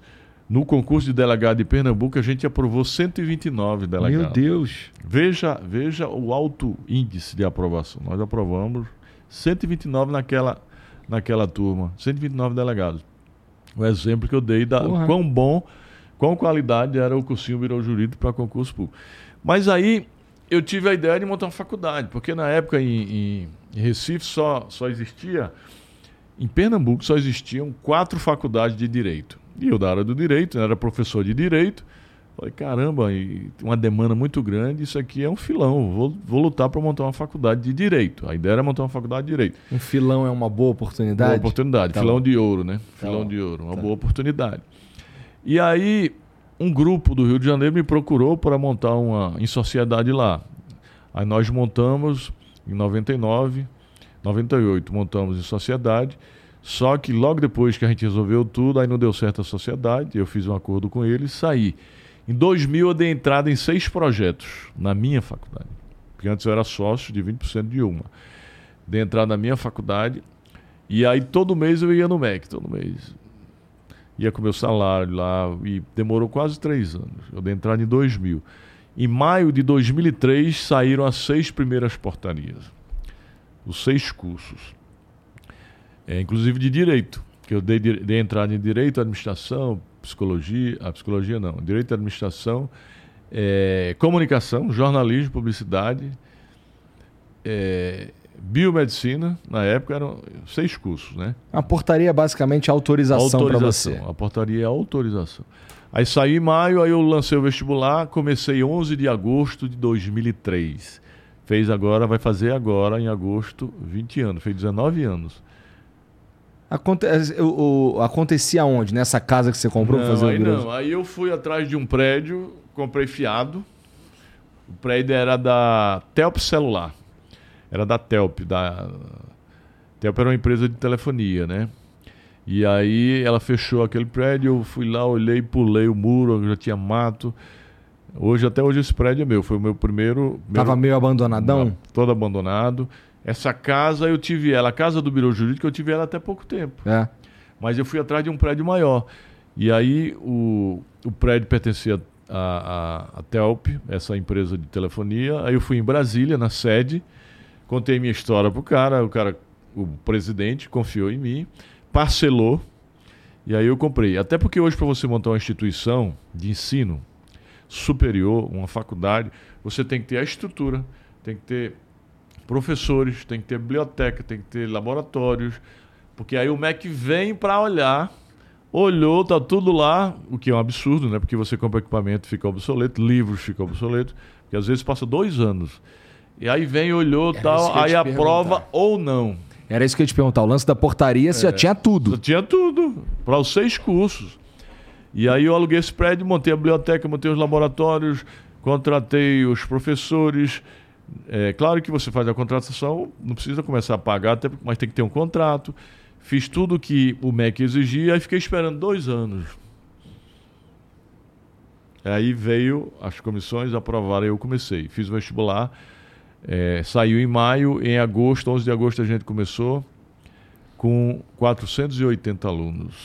Foi o embrião do grupo Ser Educacional. Aí todo semestre dobrava de aluno, aí eu botei outros cursos. Como era o nome antes? Era Faculdade Maurício de Nassau. Aí que virou Uninassau. Virou Uninassau. Depois transformou em centro universitário, né? Por que Maurício de Nassau? Muito legal essa pergunta. Maurício de Nassau foi o governador de Pernambuco é. na época de 1630, né? Do, do domínio holandês no país. Você sabe que o, os holandeses dominaram é, não o país todo, né, mas a região Nordeste, o Maranhão, o Pernambuco, durante algum tempo, a Companhia das Índias Ocidentais. Maurício de Nassau, que era um navegador, que era um gestor, que, era, que foi o governador de Pernambuco, ele era alemão, as pessoas pensam que ele era holandês, mas não era. Ele era alemão, mas foi contratado pelas companhia, pela Companhia das Índias Ocidentais e foi enviado ao Brasil para governar Pernambuco no domínio holandês. E ele levou muita cultura levou desenvolvimento, ele que traçou, que fez o primeiro traçado das ruas, das pontes de Recife, tem lá pontes traçadas por Maurício de Nassau. Se você já foi em Recife, você vê que tem muitas pontes bonitas. Então, ele, enquanto os portugueses levavam as coisas brasileiras, ouro, pau-brasil, os, os holandeses trouxeram coisas, cultura, trouxeram artistas, trouxeram engenheiros, trouxeram muita coisa boa, nem passou uma temporada no Brasil. Então, Maurício de Nação em Pernambuco é uma pessoa, é um nome muito forte, muito aceito. Quando eu fui criar a faculdade, eu queria homenagear uma personalidade forte em Pernambuco, especialmente em Recife. E aí eu fiz uma pesquisa, eu mesmo saí perguntando para as pessoas, oh, eu vou criar uma faculdade. Que tal Maurício Nassau? Que tal Frei Caneca? Que tal Joaquim Nabuco? Que tal Gilberto Freire? Aqueles grandes nomes de Pernambuco, né? E aí o nome mais aceito e menos rejeitado foi Maurício de Nassau. Interessante. Foi, Maurício de Nassau. E aí eu aí eu estudei o brasão Maurício de Nassau, peguei o brasão dele, só que era um brasão muito tradicional, né? Aí eu eu estilizei o brasão e fiz o brasão Maurício de Nassau. Faculdade Maurício de Nassau, um, Brasil, um brasão mais estilizado. E criei, até as cores eu estudei. E aí criei a Faculdade Maurício de Nassau em Iniciei 11 de agosto de 2003, com 480 alunos, nesse prédio que eu comprei fiado. Acho maneiro que tu frisa. Eu comprei fiado. Pois é. é tem muita Fiado. gente que acha que, porra, tu. Bom, que, que pra essa, a barreira para se começar um empreendimento como esse é muito alta, né?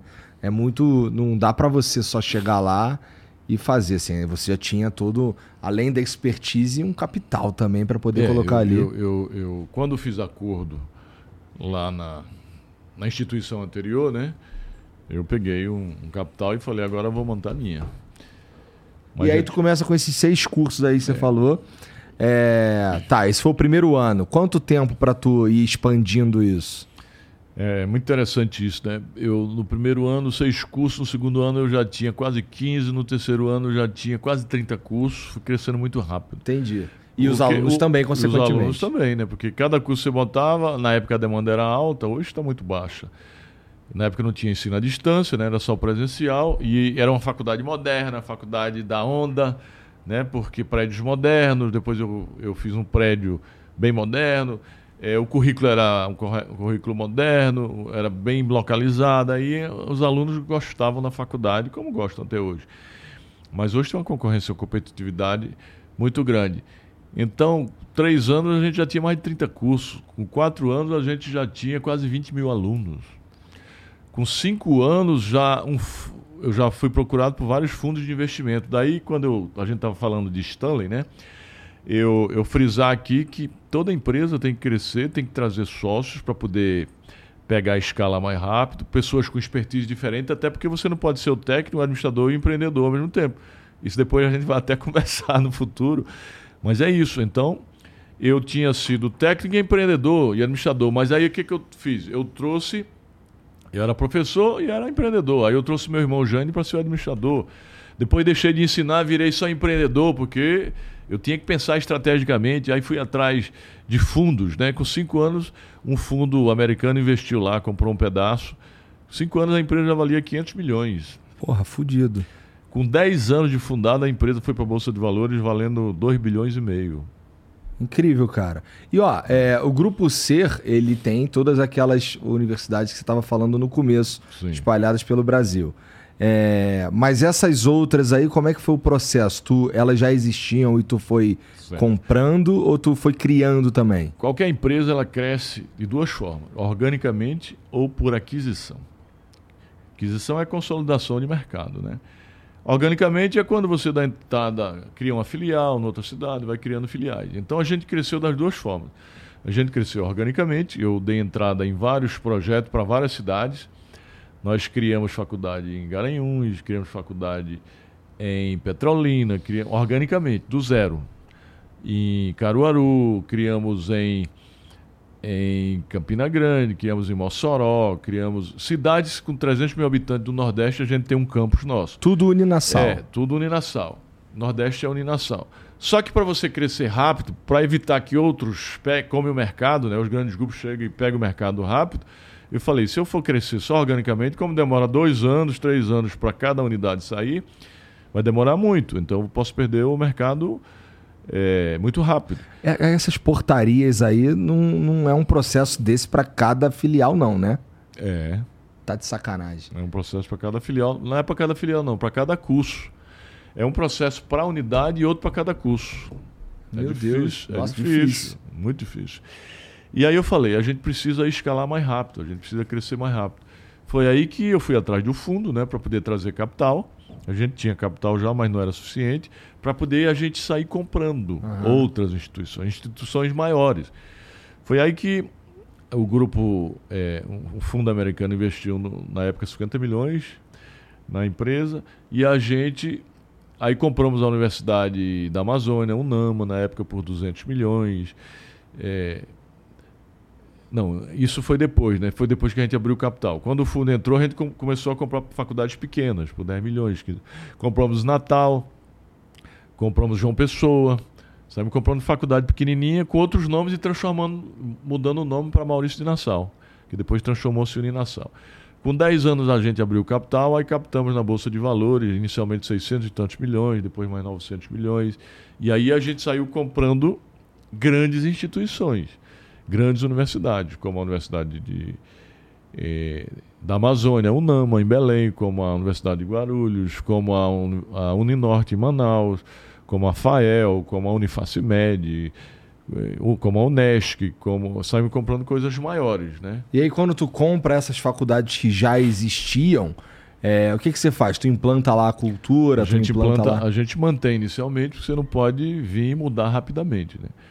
A gente faz a integração, a chamada integração. A gente implanta nosso sistema, faz a integração dos alunos, depois a gente muda o currículo devagarzinho, bota o currículo que é o nosso validado, e aí a gente vai, média de um ano, aí a gente bota toda a cultura, né?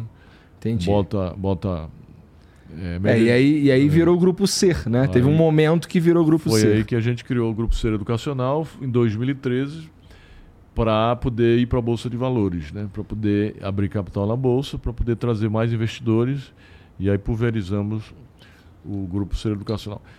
E em depois... que momento que tu para de renomear as faculdades? Porque você falou, no começo a gente comprava as pequenas e botava e virava é, Maurício Nassau. Uhum. Mas aí, por exemplo, existem hoje como você disse, faculdades que mantêm o nome original. É, nós já chegamos a ter muitos nomes, mais de 10 nomes, porque você vai comprando. As pequenas a gente coloca ou Nama, se é no norte, ou o Uninassal, se é no nordeste. Mas tem algumas instituições grandes que nós compramos que não dava para mudar o nome, porque era uma marca muito forte, como a Universidade da a UNAM, Universidade da Amazônia. Então nós mantivemos como a, a UNG de Guarulhos, Universidade de Guarulhos, né? uma, faculdade, uma instituição de mais de 50 anos, então, para mudar. Mas tem outros grupos aí que estão unificando com a marca só. E aí a gente fez uma, uma unificação, mas não absolutamente, não totalmente. A gente manteve a marca Uninassal no Nordeste, porque antes era Uninabuca, era Uninassal, antes tinha outros nomes. Aí no Nordeste ficou só Uninassal, no Norte ficou Unama, né? E o NAMA, Universidade da Amazônia, ainda man estamos mantendo a Uninorte em Manaus, que é uma grande instituição que compramos, e temos a Univeritas no Rio de Janeiro, Univeritas Uninassal, que já está mudando para Uninassal. E compramos uma recentemente, de ensino à distância com muitos polos, mais de 500 polos, chama FAEL, Unifael, a gente está mantendo por enquanto. Agora, é caro você manter várias marcas. Por que é caro? porque são publicidades distintas. É verdade. Então tem que ter verba de publicidade. Uma verba que dá, podia ser para uma marca só, você atingia mais pessoas, você tem que dividir a verba de marketing. Faz sentido. Então é ruim. No futuro, a tendência é você unificar numa marca só. Entendi, faz sentido. É. Cara, é... sobre o, o, Instituto o Êxito. Êxito. Cara, o Êxito eu acho que é a, a iniciativa. Você vai me desculpar mas eu acho que é a parte mais legal, cara, do teu trabalho. É... O que que te motivou? E explica também o que, que é o Instituto Êxito aí. Porque, pô, o, o, a motivação aí, para mim, é, ela. Eu quero muito entender o que, que tem na tua cabeça para fazer algo desse tipo, cara. Veja bem, é, é, você vai trabalhando, vai empreendendo, vai construindo coisas, vai ganhando dinheiro, né? Porque a consequência de um empreendimento empresarial bem gerido, né, é dinheiro. O empreendimento, a empresa tem que dar lucro. E você vai ganhar dinheiro, consequentemente. E depois você, poxa, a gente tem que ajudar as pessoas, né? A gente tem que deixar legados aqui. Foi aí que eu criei lá na minha cidade, lá onde, onde, onde eu nasci, que eu sou do sul, né? Você sabia, né? Não, não sabia. Do sul da Paraíba. Ah, tá. forte. Exatamente. Sou do sul da Paraíba, né? Numa pequena cidade que não tinha nem no mapa, porque na época era distrito, né? Distrito de Piancó. E aí eu falei, poxa, eu tenho que ajudar o povo de lá. Aí eu criei lá o Instituto Janguier Diniz. Tem nada a ver com o Instituto ESO. Lá na minha cidade eu dou bolsa de estudo para todos os jovens que terminam o segundo grau lá, o ensino médio. Todos? Todos. Através do meu instituto lá. Porra, legal, hein? Todos. É uma cidade pequena, geralmente 300 bolsas por ano, né? Então a gente está formando todo mundo lá. Eu criei há uns três anos esse instituto. Você está me dizendo que o cara, o, o, o, jovem que, se, que sai do ensino médio lá. Na minha cidade, na tua vai cidade, instituto ele e vai... ele pode fazer 40 cursos. Ele pode selecionar 40 cursos que tem no portfólio Porra, lá. Legal, cara. Só não dou medicina nem direito porque não tem a distância. Mas todos os outros cursos que tem a distância, ele pode escolher qualquer um veterinária, engenharia, enfermagem, fisioterapia, arquitetura, é, psico, é, psicologia ainda não tem. O MEC não autorizou, nem direito nem psicologia o MEC não autorizou. É, para ninguém? Para ninguém. É mesmo? Para ninguém. Ainda não tem para ninguém. Então, qualquer curso que está no portfólio lá, o cara quiser fazer lá da minha cidade, a não ser que ele seja rico, né? Mas pessoas que eu dou bolsa de estudo. Legal. Isso é um projeto. Mas eu falei, pois isso é muito local, é muito regional, muito. Eu acho que a gente precisa criar algo maior. E eu já tinha ideia de vir morar em São Paulo, porque aqui é a terra do empreendedor, né? Eu me sinto muito bem aqui, porque quem gosta de empreender e criar empresas aqui é o local.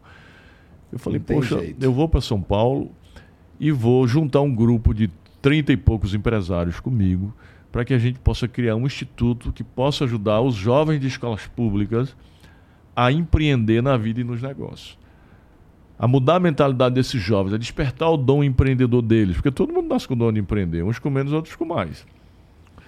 Todo mundo tem capacidade de empreender. Essa história que não tem, tem. Né? É só você desenvolver essa capacidade. Então, eu falei, eu quero mostrar para os jovens, não interessa é, onde eles tenham nascido, porque eu nasci no sul da Paraíba, e consegui que eles podem conseguir mudar a mentalidade e é, adquirir uma mentalidade de crescimento e de riqueza. Porque a maioria dos jovens, especialmente de escolas públicas têm mentalidade de pobreza, de que eles, porque estudar na escola pública, eles não podem, eles vão ficar arrumar um empregozinho para conseguir um apartamentozinho, um carrozinho, não, não é isso. Você tem que mudar a mentalidade. E você muda a mentalidade através do desenvolvimento das habilidades socioemocionais e das habilidades técnicas. E eu falei, mas tem que ser em São Paulo que eu vou pegar alguns colegas empreendedores já grandes. Foi aí que eu chamei Chain Zahar, que saiu na capa da Forbes comigo é um colega da, da lista da Forbes, Antônio Carbonari, fundador da Anhanguera Educacional, é, chamei João Apolinário, da Polishop, chamei grandes nomes do empreendedorismo aqui, né? Aí, a Carol Pfeiffer, 34 pessoas comigo, nós montamos o Instituto Êxodo há três anos, três anos e pouco, e começamos a gravar conteúdos, cursos, palestras, sobre desenvolvimento de habilidades socioemocionais e a gente leva gratuitamente para as escolas públicas do Brasil. Já passaram mais de 100 mil alunos gratuitamente pelo Instituto. E há um ano e meio a gente fez um convênio com a Unesco, gastamos, é, é, investimos um milhão na Unesco, a Unesco Brasil, e a Unesco, juntamente com o Instituto Êxito, fez um sistema de ensino sobre empreendedorismo. É um sistema de ensino é, para o desenvolvimento das habilidades socioemocionais e técnicas, ou seja, de empreendedores, para levar para as escolas públicas. E nós estamos implantando nas, nas prefeituras. Começamos pela prefeitura de Bezerro em setembro. Eu fui lá dar aula inaugural para 200 alunos e agora estamos fechando com outras prefeituras. Né? E os alunos ficam, poxa, porque eles começam a ter contato com o empreendedorismo desde pequeno, desde os 12 anos no ensino, no ensino fundamental e vai para o ensino médio.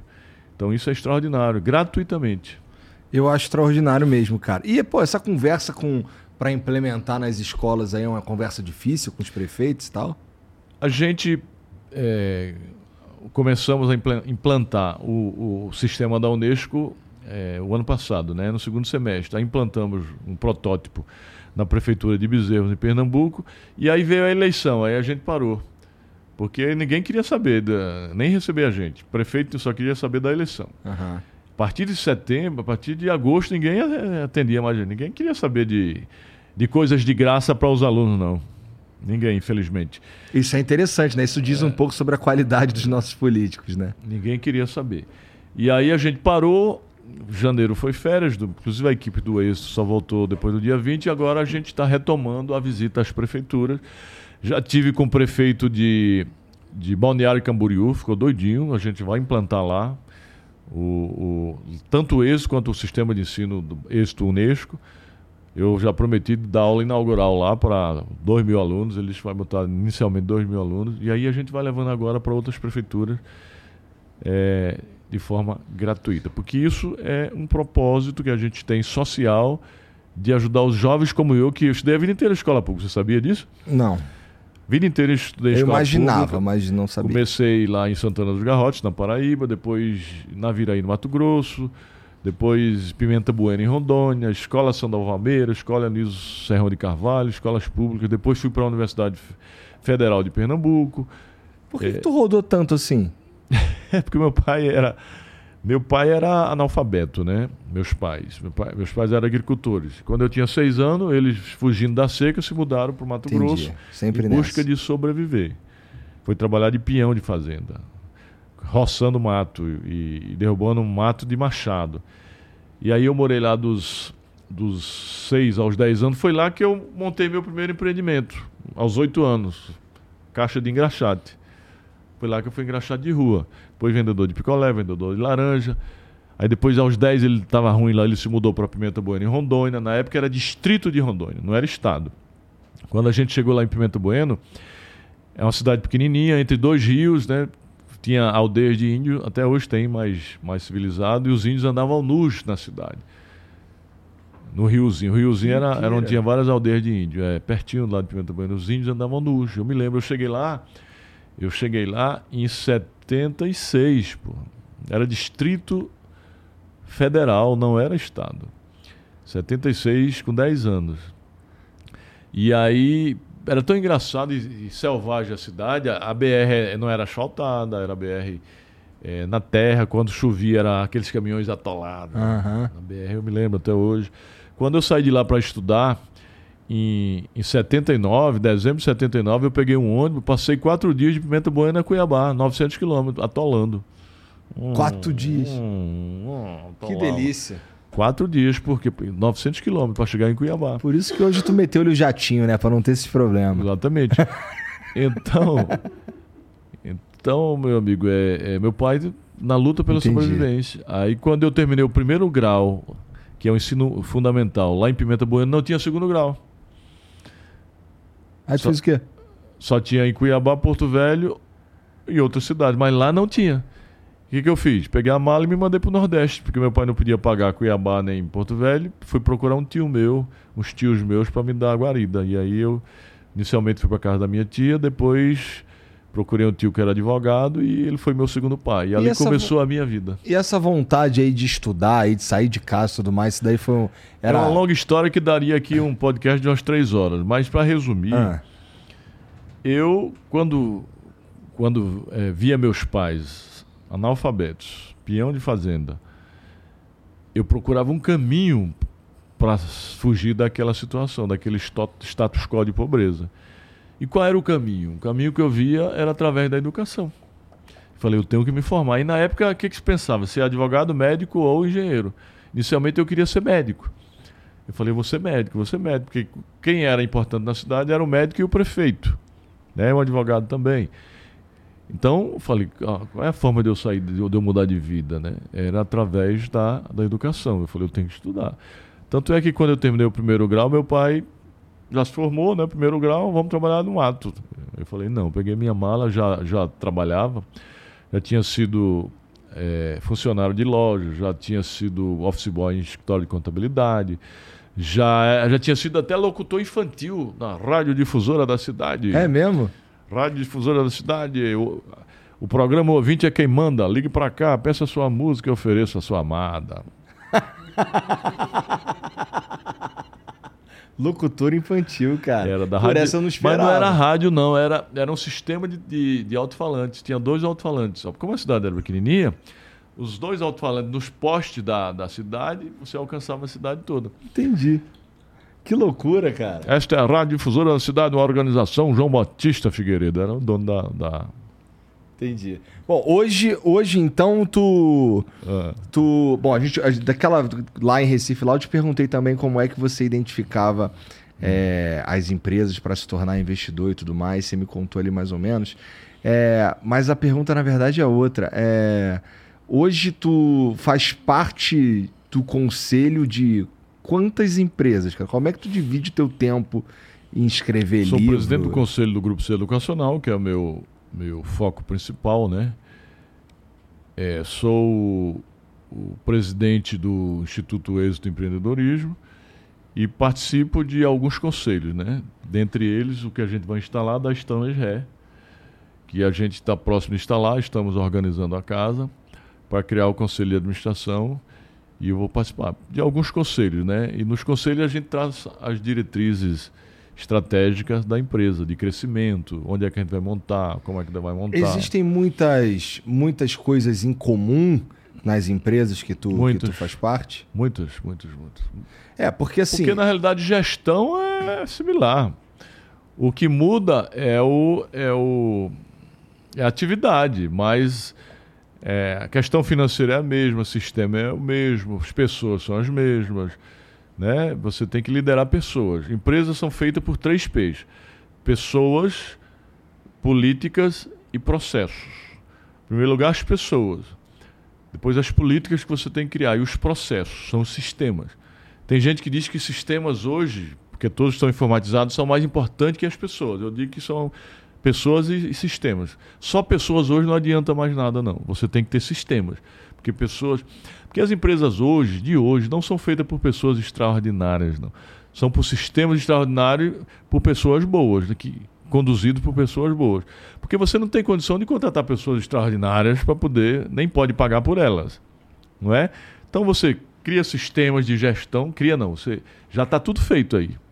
Sistemas estão feitos. Você contrata, compra, aluga, contrata. Eu estou falando para gerir a empresa, né? E traz pessoas boas para poder alimentar os sistemas para gerir a sua empresa.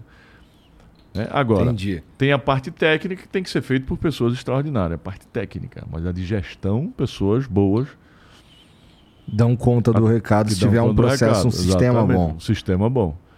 Entendi. É bom, então, então tem então vários pontos de, de tem, interseção. De intersecção, é. Muitos pontos. Muito, muita coisa que. Eu, por exemplo, sou do, sou do conselho de administração da Non-Stop. Já vou falar na Non-Stop, que cuida dos, dos influencers, do, Tiro não sabia não que tu estava enrolado na turma não stop. Eu sou sócio lá. Interessante. E sou presidente do conselho. Muita coisa que a gente aplica lá na, na, na governança corporativa vai essa ser deve aplicada ser a mais lá. complicada, hein, Janguia? Não é a mais complicada essa? A, a non-stop? É. Não, é, é... o, o que ela faz, a gestão não, mas o, o, as pessoas que estão lá são complicadas porque são as pessoas que a gente trabalha são pessoas famosas, né? Pois é, David pessoas... Leonardo, Tiro Lipa, Whindersson Nunes, Simone, e por aí vai. Então, a nossa mercadoria, você precisa ter tato para cuidar. Uhum. Né? A mercadoria, é, o seu produto. A, além disso, eu falo por mim mesmo, pô. É... A chance do. Porque assim, você pode ter que lidar com uma, com uma, com uma crise de reputação desses caras aí a qualquer momento. Nós lidamos com a crise, com a crise com tiro limpa. Né? Exatamente. Mas ele soube, ele soube conduzir muito bem, que aquilo foi que aconteceu lá na no, na farofa. Na farofa, né? Aquilo foi a brincadeira que ele vive brincando. Ele não queria ofender ninguém, não queria. Mas a gente conduziu com ele essa crise e ele saiu muito bem e já passou, já esqueceu, já. Mas crises como essas ocorrem nas pois empresas. É, por isso que eu acho que a non-stop talvez seja onde dá mais dor de cabeça. Puta merda, deu merda ali, não sei o quê. É, de vez em quando, mas como, como a equipe já está acostumada com isso, né? Entendi. O que, o, que, o que a gente tem alguma dificuldade é que as, todas, as, todos os, as nossas pessoas, os influenciadores querem atenção, né? Querem atenção dos sócios, querem atenção. É, e aí, às vezes, você não consegue dar atenção igualmente para todos, né? Porque todos são tratados muito bem. Então. É. Bom, aí vai. Tá faltando você aí para não stop, né? Não sei, cara. Não sei. Cara, eu sou, eu sou meio difícil de lidar nesse sentido. Porque tem uma. Assim, eu, eu não tô dizendo que, que vocês, ou que a Non-Stop, é, entra numa de comandar o cara. Mas não. Eu, eu, eu não aguento. Orientar. Ó, quando os caras chegam para mim assim, ó, Igor, tem que fazer não sei o quê, sabe qual é a minha resposta padrão? irmão, só de sacanagem, então eu não vou fazer. Fala direito. Eu não tenho que fazer nada. O que eu tenho que fazer é o que eu tô fazendo aqui agora. Eu Mas tenho que sentar tem, na minha mesa e conversar não, com os caras e fazer uma bagulho Se o conselho fosse bom, não, não se dava, vendia, né? Mas empresas, as pessoas têm que seguir certas regras. Sim, e assim, a, a, as, as, as coisas aqui andam mais ou menos nesse sentido, tirando porque o que, sabe o que acontece? Você tem que ter autonomia, agora toda autonomia não é absoluta. Mas sabe o que, que acontece se começar a ter esse tipo de coisa no flow? Vai matar a vaca leiteira, pô. Não, mas não mata, porque são poucas coisas que não pode. poucas coisas. Não é? Não, não vai matar, não. Ih, olha o papinho dele, Jean. Aí, o cara já tá querendo me pautar aí. Não, não, não, não, não. Não, até porque você já. Já se, pensou, tu vira, pô, que nem o meu advogado fica maluco. você já se pauta, você já se auto. Com certeza. É com isso, certeza. É isso. Agora, se você fosse não se pautasse, não se auto é, é, fiscalizasse, pô, você ia falar coisas aqui que. Não, eu já dia- tive conversas aqui absolutamente espinhosas, mas no, no sentido. Mas assim, é, considero que o, que o resultado foi excelente. Por exemplo, bom, dá pra gente falar do próprio presidente, né? Ter o presidente aqui numa época que ele tava visadão e tal, foi. É, porra, os advogados ficaram todo mundo bolado, não sei o que. Ô, meu irmão, ó, se você tá preocupado que eu vou estragar tudo aqui, então você não confia em mim, você não me conhece, porra. Você precisa confiar em mim. Então, assim, você não, não, não precisa me pautar, eu sei. Ah, teve uma outra também que foi com o. Como é o nome daquele PM lá do Rio que tá preso, cara? Gabriel. Gabriel Monteiro. Gabriel Monteiro, a gente tinha marcado ele aqui pra falar sobre o lance lá das milícias dos, dos reboques. E aí, na sema... no fim de semana anterior ao que estava marcado dele vir aqui, estourou essa bomba gigante dele aí. Porra, meus advogados, cara, desmarca, desmarca, desmarca. Eu Desmarca o caralho, pô, vem aí. E, porra, se eu fizer merda, é assim, você achar que eu vou fazer merda, você não confia em mim, pô. Eu não vou é, passar pano pro cara só porque ele tá na minha frente, entendeu? Não tem essa parada, é diferente. Então, porra, é, esse tipo de coisa, pra mim, é essencial, cara. No, assim, não não existe, por exemplo, aqui um cara que paga para vir aqui. Não existe. Não existe é, uma marca pagar para alguém vir no Flow. O que a gente pode fazer é, vamos fazer um produto diferente do Flow, que a gente pode até soltar no canal do Flow. Mas é diferente. Não é o Flow, tem um formato diferente e tudo mais, como a gente está fazendo agora, inclusive com o Santander. É, eles, eles têm lá a pauta que eles gostariam que a gente debatesse ao longo do programa com os convidados que eu escolho, mas eles dão sugestões também. É, não, é, não é o Flow, deixa isso bem claro, inclusive. É um, é um produto que vai no canal do Flow, mas é diferente, não é isso aqui. Então, pô, se você, por exemplo, paga para vir aqui, você que é o dono da conversa, você que vai fazer o que você quiser aí, porque assim, meio que você já pode fazer o que você quiser, porque eu já te falei isso, mas imagina que eu não posso te contrapor em nenhum momento porque você pagou pra estar aqui. É. Pra mim é o fim.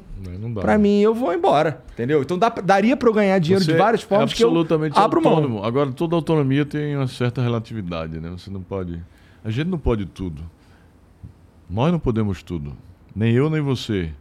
Por quê? Porque a gente está distrito ao princípio da legalidade. Tudo É. é, isso, por isso que eu disse, não pode tudo. É verdade? Pode, pode aquilo que a lei permite. Sim. Entendeu? É isso.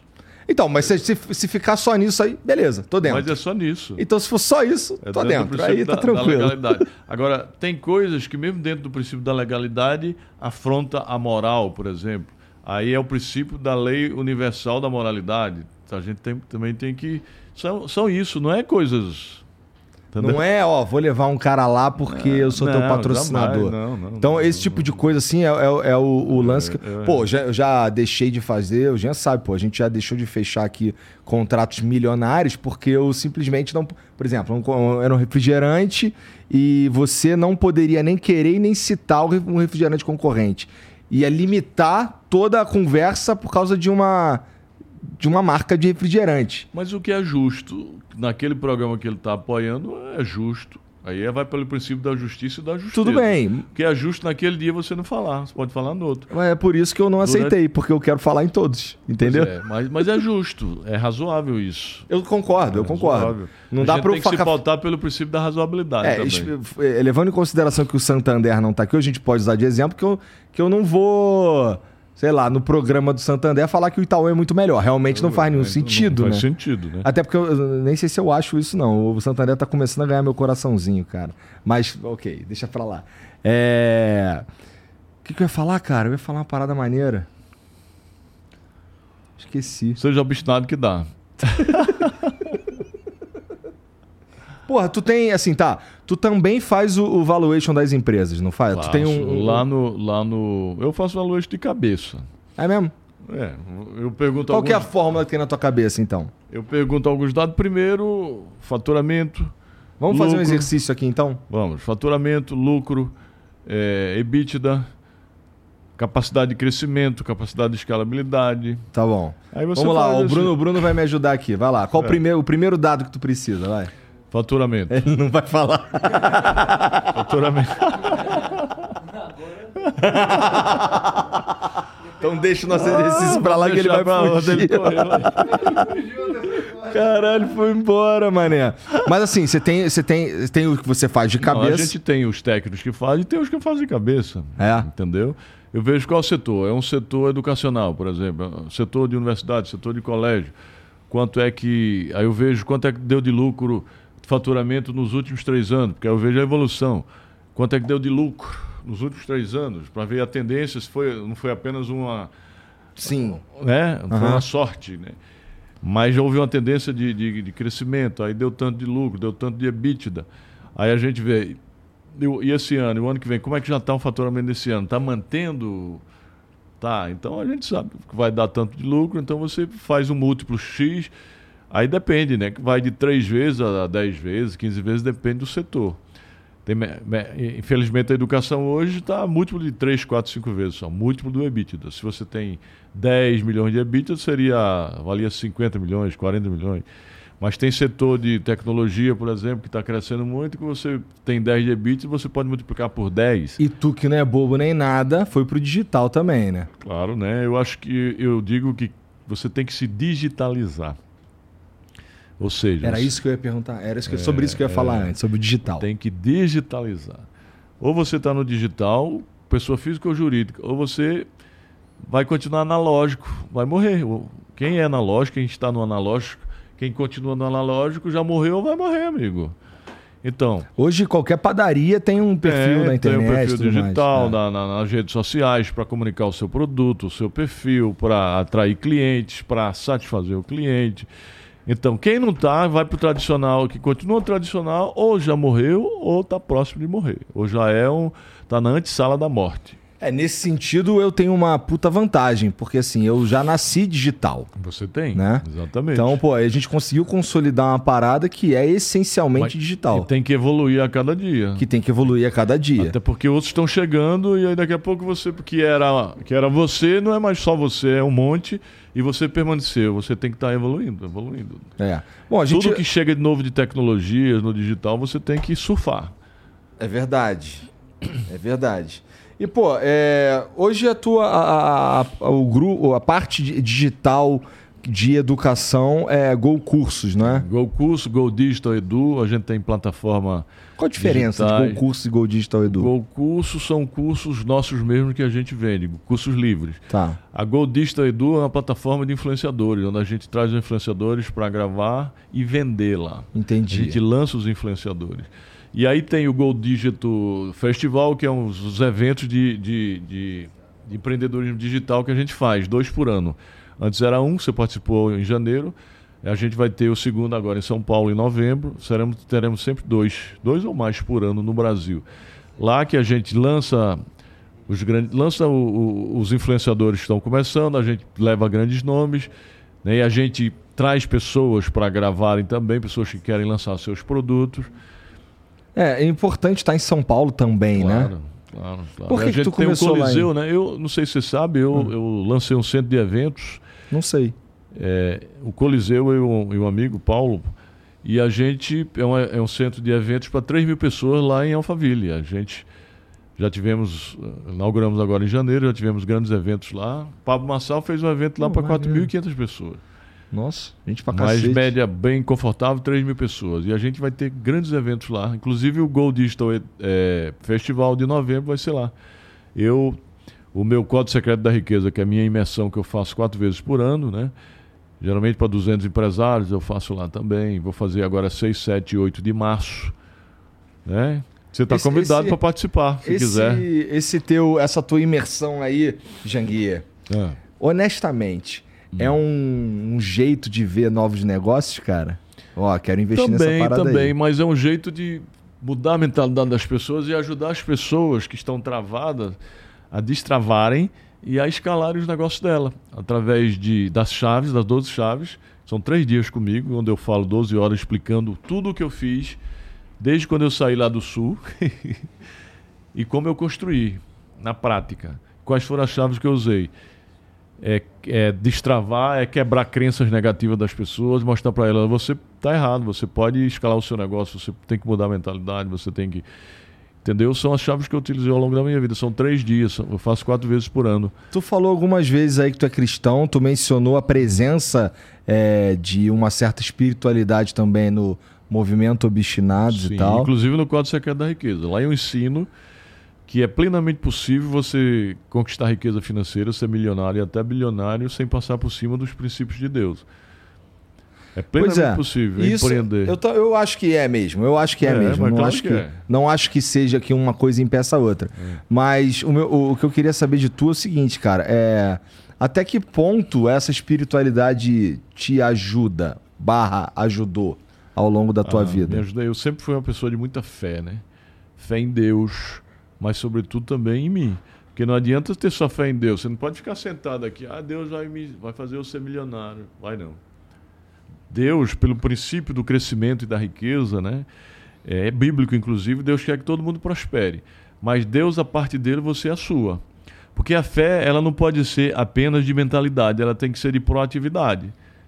A né? fé sem a obra é morta. Sem a obra é morta. Então, você tem que ter um desejo ardente de construir algo e tem que ter uma fé inabalável em Deus, mas em você também de que você é capaz. Porque quando você sabe que tem uma idilidade, uma inteligência infinita do seu lado ou até dentro de você, vai lhe dar força que você vai fazer a sua parte que você vai, vai conquistar. O que, que tu pede a Deus, cara, quando tu tá lá no teu quarto Saúde, sozinho?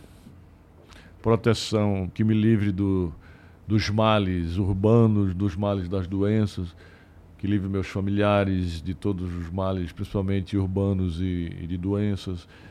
Me dê saúde, me dê sabedoria, né? Me dê força para continuar estudando e empreendendo, porque aí eu faço a minha parte. Se Deus me der isso, eu faço a minha parte. É. Bom, geralmente eu peço clareza, porque chegam coisas aqui que Sabedoria, né? É, sabedoria. É, para julgar da melhor maneira qual o melhor caminho, geralmente. E eu agradeço pra E a caralho. sabedoria. é. Clareza é, é, é uma. É- faz parte da sabedoria, você ter clareza, você realmente estar consciente de que aquilo que você está perguntando realmente É. não é, não é só para destruir, é para esclarecer, é para agregar, é sabedoria. É, porque assim, é, é, para mim é complicado, assim, do ponto de vista de, de para onde eu vou agora, pra onde eu expando, qual que é o melhor caminho, as melhores decisões, porque, porra, eu não sei, assim, quem veio antes? Quem fez essa Lucidez, porra né? antes? Lucidez. Lucidez, cara, porque é, eu não sei, eu não- como eu te disse, ninguém se aposentou fazendo essa porra, não tem uma faculdade dessa porra, entendeu? Então é, é tudo meio, porra, na clareza divina mesmo, não tem muito. muito... É, e tem que tem que ver quem está fazendo, se já tem gente fazendo melhor, se não tem, fora do país, tem que estar sempre evoluindo. É, inclusive, é, esse programa aqui nasce espelhado no programa do Joe Rogan, que é o maior de todos, né, cara? Quem não. Americano. É. Quem, ele faz isso, sei lá, 12 anos, alguma coisa assim. Mas no caso dele é um pouco diferente, porque ele não, ele não era um merda quando ele começou, né? Ele. Bom, ele já apresentou reality show, MMA, não sei. Até hoje ele apresenta, comenta no UFC e tal. Então, assim, ele, ele quando era um pouco diferente, porque ele não era um bostão quando ele começou. Já a gente estava numa posição um pouco diferente. Mas é, é de fato uma parada que a gente importou, sabe? Claro que tem diversas diferenças entre um programa e outro. Porque, bom, primeiro que ele é gringo, é, atinge muito mais pessoas do que nós e tal.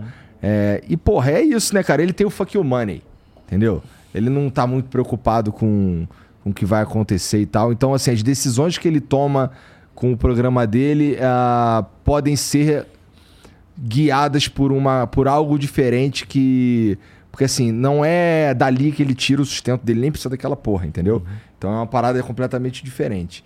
Mas o que eu tô te dizendo é que, porra, eu Isso preciso é chamada dessa... modelagem, né? Você modela, isso é muito importante. É uma das chaves que eu coloco no Código Secreto da Riqueza.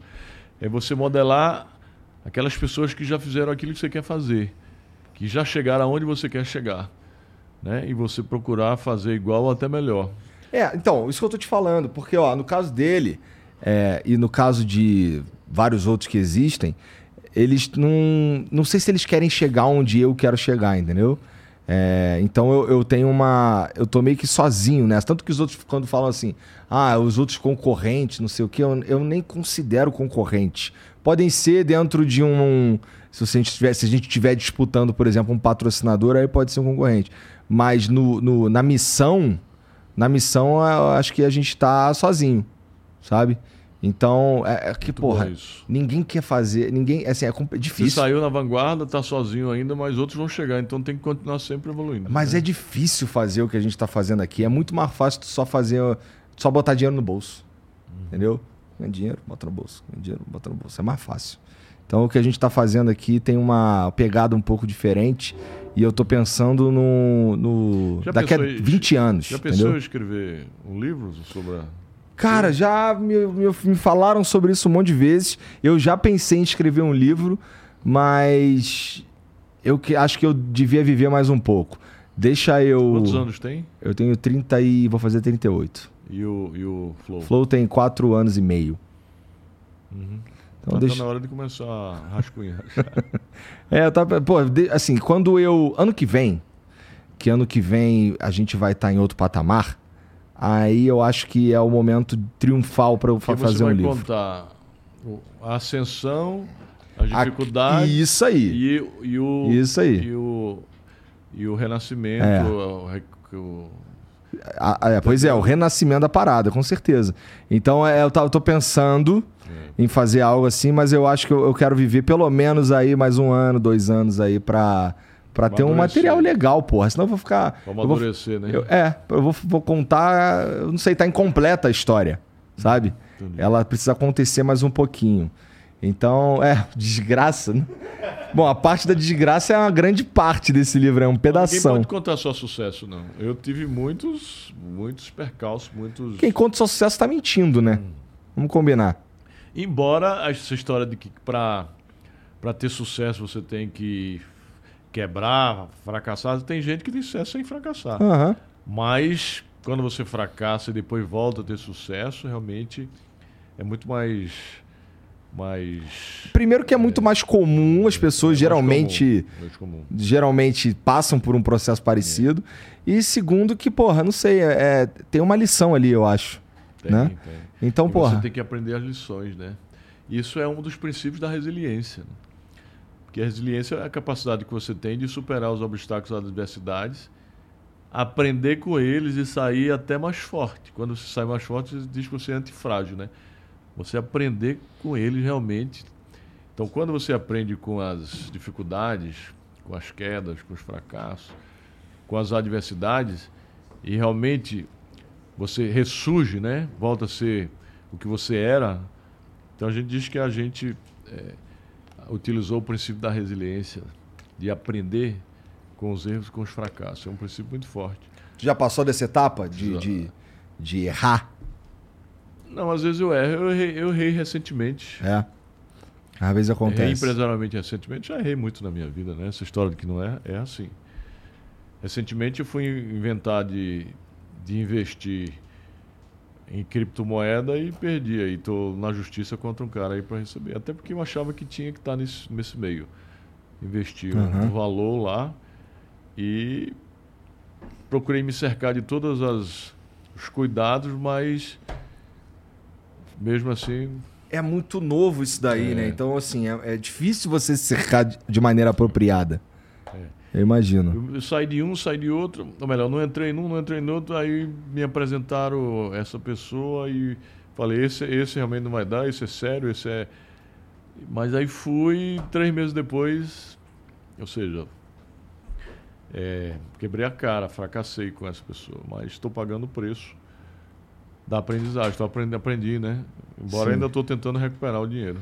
Sim. Bom, e a, a, a, tua parte digital lá, Go Cursos, Go Digital, é, que mais que tu, que tu pretende fazer no mundo digital ou tu, por enquanto tá por aí, valeu? No mundo digital eu, eu, eu pretendo ampliar as minhas redes sociais, até porque é, quanto mais audiência você adquirir, mais a sua mensagem chega às pessoas. Sem dúvida. Então, como a minha mensagem é transformadora, né? mensagem de mudança de mentalidade, de que é possível, de que, mensagem dos obstinados, é muito transformadora. Eu quero atingir o maior número de pessoas possível. Eu estou com quase um milhão nas redes sociais, quero chegar a alguns milhões e vou continuar trabalhando nesse sentido, gravando vídeos, passando a mensagem para adquirir uma audiência grande para poder atingir mais pessoas e transformar a vida de mais pessoas. Muita gente manda mensagem para mim dizendo: "Ah, depois que eu lhe conheci, eu estou mudando a minha vida, eu estou seguindo seus ensinamentos". Isso me me agrada muito, né? Me deixa muito realmente lisonjeado de que eu estou ajudando as pessoas. Então, é, vou continuar com, com os meus projetos com a imersão Código Secreto da Riqueza. Eu também tenho uma Masterclass Mente Milionária para mostrar como adquirir uma mentalidade milionária e construir riqueza. Eu tenho minha mentoria, que é o, o Million Business Network, que é uma mentoria para empresários, empresários que já está faturando e quer escalar. E estou criando em breve uma mentoria, um mastermind chamado é, Billion, Billion Business Network. São pessoas que já faturam acima de 50 milhões que querem levar a empresa para a Bolsa de Valores. Então eu vou ensinar como eu levei, quais são os caminhos para levar. Né? Com, a, com a equipe de pessoas que, que fazem isso. Então é um, é um mastermind que eu vou criar chamado Billion Business Network. Maneiro. Mas eu já tenho um Million, que é mentoria que eu dou para empresários e vejo, poxa, os caras crescendo, melhorando, passando aquilo, aquilo que eu aprendi ao longo da minha jornada. Fazendo com que eles não apanhem como eu apanhei, né? Uhum. Deixa eu te fazer uma pergunta que tem um hum. pouco a ver com. É, nem sei se você quer falar sobre isso. É, mas, cara, é, ter. Como é que foram os últimos quatro anos para uma. politicamente falando e economicamente falando, para um grupo educacional, cara? Foram funcionou? Foi, foi pior? Como é que também. Não, os é, últimos é... quatro anos hum. é, foram normais. Ah. Normais, eu digo. É, tivemos muita dificuldade por conta da, da pandemia. Teve grupos que fecharam, né? Uhum. As escolas de, de ensino fundamental, 20% das escolas de ensino fundamental, aliás, de ensino infantil, fecharam. Por quê? Porque os pais tiraram as crianças da escola e deixaram de pagar. Né? A do ensino infantil, aqueles que puderam, é, do, ensino, do ensino fundamental e médio, que puderam ter aulas digitais, é, digitais online, síncronas, esses continuaram. Nós, por exemplo, perdemos, os grupos superiores perderam 30% dos alunos. Caralho. Além de perder 30% dos alunos, é, as mensalidades, a justiça mandava baixar em 30% até 50% e você Significa não podia fazer que você não perdeu 30% da receita, não, você perdeu bem mais. mais. Então nós passamos por uma dificuldade. Aí veio a crise econômica que, que gerou a crise política, até hoje está uma crise política. Então os últimos quatro anos, os últimos três anos foram muito difíceis para o ensino, para a educação, para a indústria da educação, para o setor educacional. Esse ano é que a gente está começando a, a a melhorar as uhum. coisas, né? Tanto é que nós tivemos que enxugar, fechar campos, fechar unidade, fechar campos, né? Fechar unidades, fechar cursos, diminuir para depois voltar a crescer. Isso é natural. E eu não estou reclamando disso, eu estou explicando o que aconteceu no setor como todo. Uhum. Tinha empresas que valiam é melhor. 30... é, se houver realmente financiamento, ampliação de financiamento que o governo preconizou, pode melhorar. Senão a gente vai ter que brigar com as armas que tem, né? Entendi. Mas Bom, uma boa arma é para onde você já foi, que é o digital. o digital. É isso que a gente está fazendo. A gente está entrando fortemente no digital para poder a gente se diferenciar dos outros que ainda estão no analógico, ainda estão no ensino tradicional. Né? Então, se houver financiamento, ampliação do, do número de financiamento, dá uma melhorada, senão não vai melhorar. Mas eu creio que no digital a gente está se diferenciando aí em relação a, aos outros grupos. Né? Agora, para ter uma ideia, há, há, cinco anos tinha grupo aí que valia 30 bilhão, bilhões, hoje está valendo 3 bilhões. Nossa O nosso senhora. grupo chegou a valer 5 bilhões, hoje está valendo menos de um. Porque o valuation caiu, o mercado está difícil. Sim. Isso Faz melhora, sentido. volta a ser como era, não sei se ia ser como era, os valuations, mas que melhora, daqui a um tempo melhora. Porque é a volatilidade. O mundo empresarial, os setores são cíclicos, né? Tem época que tá, o setor tal tá lá em cima, época tá lá embaixo e cabe tem a você. Tem uns que não sobrevivem. Tem né? outros que não sobrevivem. Aqueles que conseguirem sobreviver é. podem e tem que, tem que se reinventar. Você tem que estar tá se reinventando, né? A universidade que eu estudei é, hum. acabou, inclusive, mas eu acho que ali no, no, com certeza não teve nada a ver com, com pandemia, foi bem antes disso. Qual é, foi? Tu lembra da universidade com Lembro, C? No Rio de Janeiro. É, e que, que depois juntou com a Gama Filho. Quebrou. Ela Quebraram. Quebrou. Então. Eu Quebraram. Eu tive maior dificuldade para pegar meu diploma aí. Eu me lembro. Conheci, eu... conheci o dono. É. Fui lá no prédio deles, lá na, na no Leblon. Porra, eu sei que assim, quando a, a, faculdade acabou, eu ainda não tinha pegado o meu diploma, que o meu diploma é da Estácio de Sá, e eu nunca entrei na Estácio de Sá, sabe? Porque parece que eles re, é, ó, a galera que se formou, alunos, é. vem pra o cá. O MEC direcionou É, o MEC foi direcionando ali. ali. ali. foi um problema de gestão, Janguia? Tu faz gestão, ideia? Gestão, gestão. É? Porque a época que ele fechou não era essa época ruim agora, não. Era uma época boa. Lembra? Ele Lembro, já fechou uma... faz mais de 10 anos. É, foi em 2011, alguma então, coisa assim. Então, mais de 10 anos e na época não estava tão ruim quanto está hoje. Não estava tão competitivo. Entendeu? Ele foi, foi, foi má gestão mesmo. E é, e é triste, porque, porra, Gama Filho era tradicional, cara. Gama Também Filho. quebrou, Gama Filho. Quebrou junto, quebrou junto. A, aquela outra do Rio, daquele senhor que morreu recentemente, também está quebrando. É, aquele um velhinho bem. Era famosa lá no Rio. Porra, sei lá. É, você é do Rio, né? Sou. Sou. É. Aí, pô, essa, essa para mim foi, uma, inclusive, uma puta da mão na roda, porque eu comecei na, na UF, na Federal, só que não dava para assim, não, não, não era, não conseguia sair do trabalho, estar tá na faculdade a tempo da aula e voltar para casa porque assim, é, a UF é em Niterói, eu, eu, eu, moro no Rio, então eu tinha que eu ia trabalhar, pegar, ia para a barca, pegava a barca, ia para a faculdade, saía da faculdade correndo para tentar pegar a barca para no horário maneiro para voltar. Porque depois desse horário a barca passava de uma e uma hora e os ônibus começavam. Cansei de voltar pela, a pé. Por que não vinha pela ponte?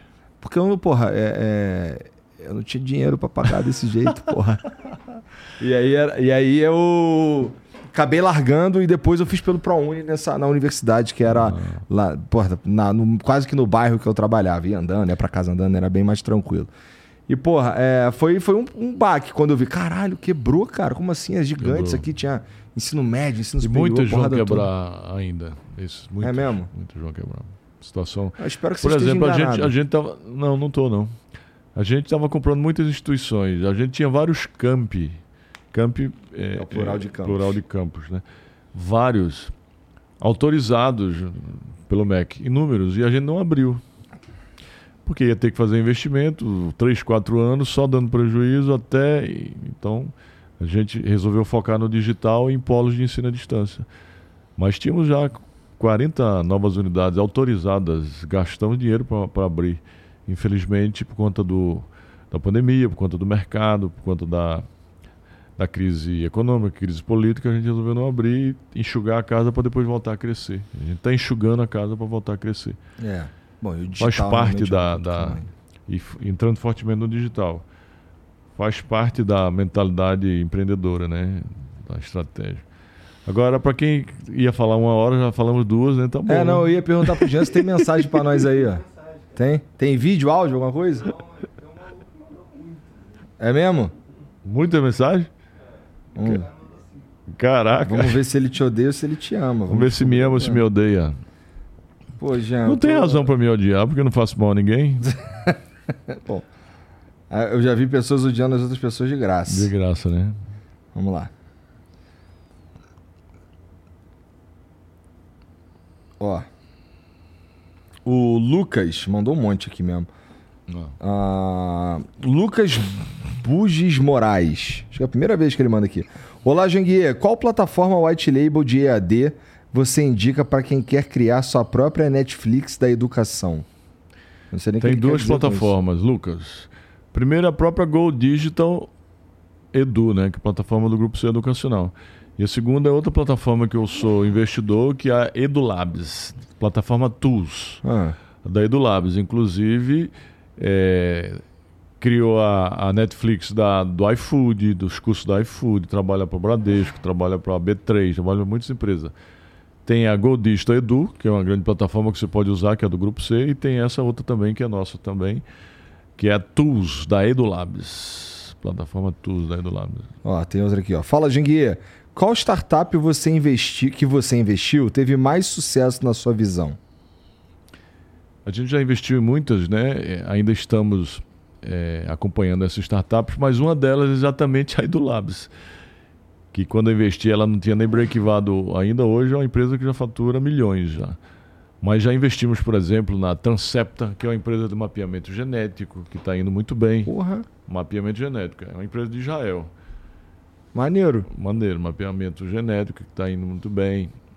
E tem outras também que estão. Inteligência artificial, já foi também? A, a EduLabs está trabalhando na inteligência artificial, porque é uma empresa de tecnologia que está fazendo a sua inteligência artificial, né? Na área educacional. É. Uhum. Tu faz ideia de como funciona isso? Bom, inteligência artificial. É, é, todo mundo participa disso, né? É, esse, esse, esse novo. Esse novo. Essa nova inteligência que saiu aí, não sei o que, chat G, GPT. Chat GPT. GPT isso é inteligência artificial, né? É um, é um aplicativo conduzido por inteligência artificial que responde qualquer coisa que você perguntar, né? Tudo que está na internet, você pergunta, ela faz a varredura e... é, é não, na verdade o chat GPT... Ele é, tem GPT, uma... né? É, GPT, né? GPT. Ele tem uma... A base de dados dele é até, o, até 2021 só, não é, Jean? É 2021. É, significa. Parece que eles fazem questão de não mantê-la conectada com a, na internet. É, bom, eu não é... sei qual, qual é, mas, mas realmente tem a base de dados. Tanto é que está causando é, é, polêmica nas universidades no ensino à distância, porque o, você joga uma prova, o cara joga lá, faz a pergunta, o, a inteligência responde, então isso está. As instituições têm que. que coisa, tem, né? É, tem que trabalhar, tem que mas aí também o que, que as instituições estão fazendo? Tem um, tem um site para ver se, se, o cara está puxando de lá, porque é como se fosse um plágio, né? E aí o aluno, quando copia tudo de lá, aí você bota no, no, no, no, outro, no outra inteligência artificial que vê que você trouxe de lá. Interessante. É incrível. Caralho, é contra a inteligência. contra a inteligência. Caralho, maneiro. ó, o Lucas mandou mais aqui, ó. Janguia, quais startups no Brasil você acha que tem potencial para se tornar um unicórnio? Bom, aí. Porra, isso é difícil, é, hein? Isso é difícil porque eu. Eu espero que as minhas que eu invisto tenham. Essa Transepta, por exemplo, tem capacidade de se tornar um unicórnio. A Stanley, vamos dizer que a Stanley seja uma startup. É, ela tem potencial para se tornar um unicórnio. Né? Agora, essas outras de fora, eu prefiro me omitir, até porque não faço parte. Mas a Transepta, a Edulabs, essa empresa, e a Stanley Ré tem, como se transformar numa empresa unicórnio. Maneiro. A outra que ele mandou aqui, a gente já falou um pouquinho, que é sobre o impacto do chat GPT na educação. Pronto, já falamos, é. É, é o chat GPT, bom, a gente precisa de um jeito de identificar as coisas é, que vêm do chat GPT. GPT. Ah, o podcast Três Irmãos mandou uma pra mim. 3K, se a Adidas mandar o Imperador, ele vai falar ou não? Beijo. Cara, ó, o... se o, o Imperador vier aqui porque a Adidas mandou, esse episódio não vai existir. Então já tá. Adidas, se houvesse a, se houver a intenção, obrigado, mas não quero não. Tá? Para vir aqui, precisa querer vir aqui. Essa é primordial, é o número um. O número dois, que o número um é eu querer que você venha aqui. Né? Isso aí. O podcast Três Irmãos mandou mais uma. Janguier, com a insegurança jurídica no nosso país, o STF voltando atrás em decisões antigas já concretizadas, como você vê a vida do empresário nos próximos anos? Podemos nos proteger? É, o, o empreender no Brasil não é fácil, Nem né? Um por diversos, diversos motivos, né? É, mão de obra desqualificada, por exemplo, infelizmente a mão de obra brasileira Muitas empresas ficam muito tempo aí com grandes cargos e não conseguem porque a mão de obra, eh, o ensino brasileiro, especialmente o básico e o público, é, é deficitário. Né? Aí vem gente de fora para ocupar os cargos. Carga tributária alta também, né? carga tributária do Brasil é uma das maiores do mundo. Não é a maior, mas é uma das maiores do mundo. Então, o empreendedor, o empresário que quer montar a empresa, quer trabalhar corretamente, pagar todos os impostos, não, não vai sonegar, então ele ele pensa nessa questão da, da carga tributária. Os juros estão muito altos também. Para empreender, você tem que ter recursos. Para você alavancar recurso, para você captar recursos, existem três formas. Tem o bootstrap, que é você tirar da própria poupança, reserva sua e coloca lá. Mas será que vale a pena você botar todo o dinheiro lá? Eu, eu fiz isso no passado. Eu vendi meu carro, vendi meu telefone para botar, porque eu acreditava muito no negócio. Mas você pode captar também através da alavancagem, que é empréstimo bancário. E aí que eu chego onde eu queria dizer. Só que hoje está muito difícil você pegar empréstimo bancário.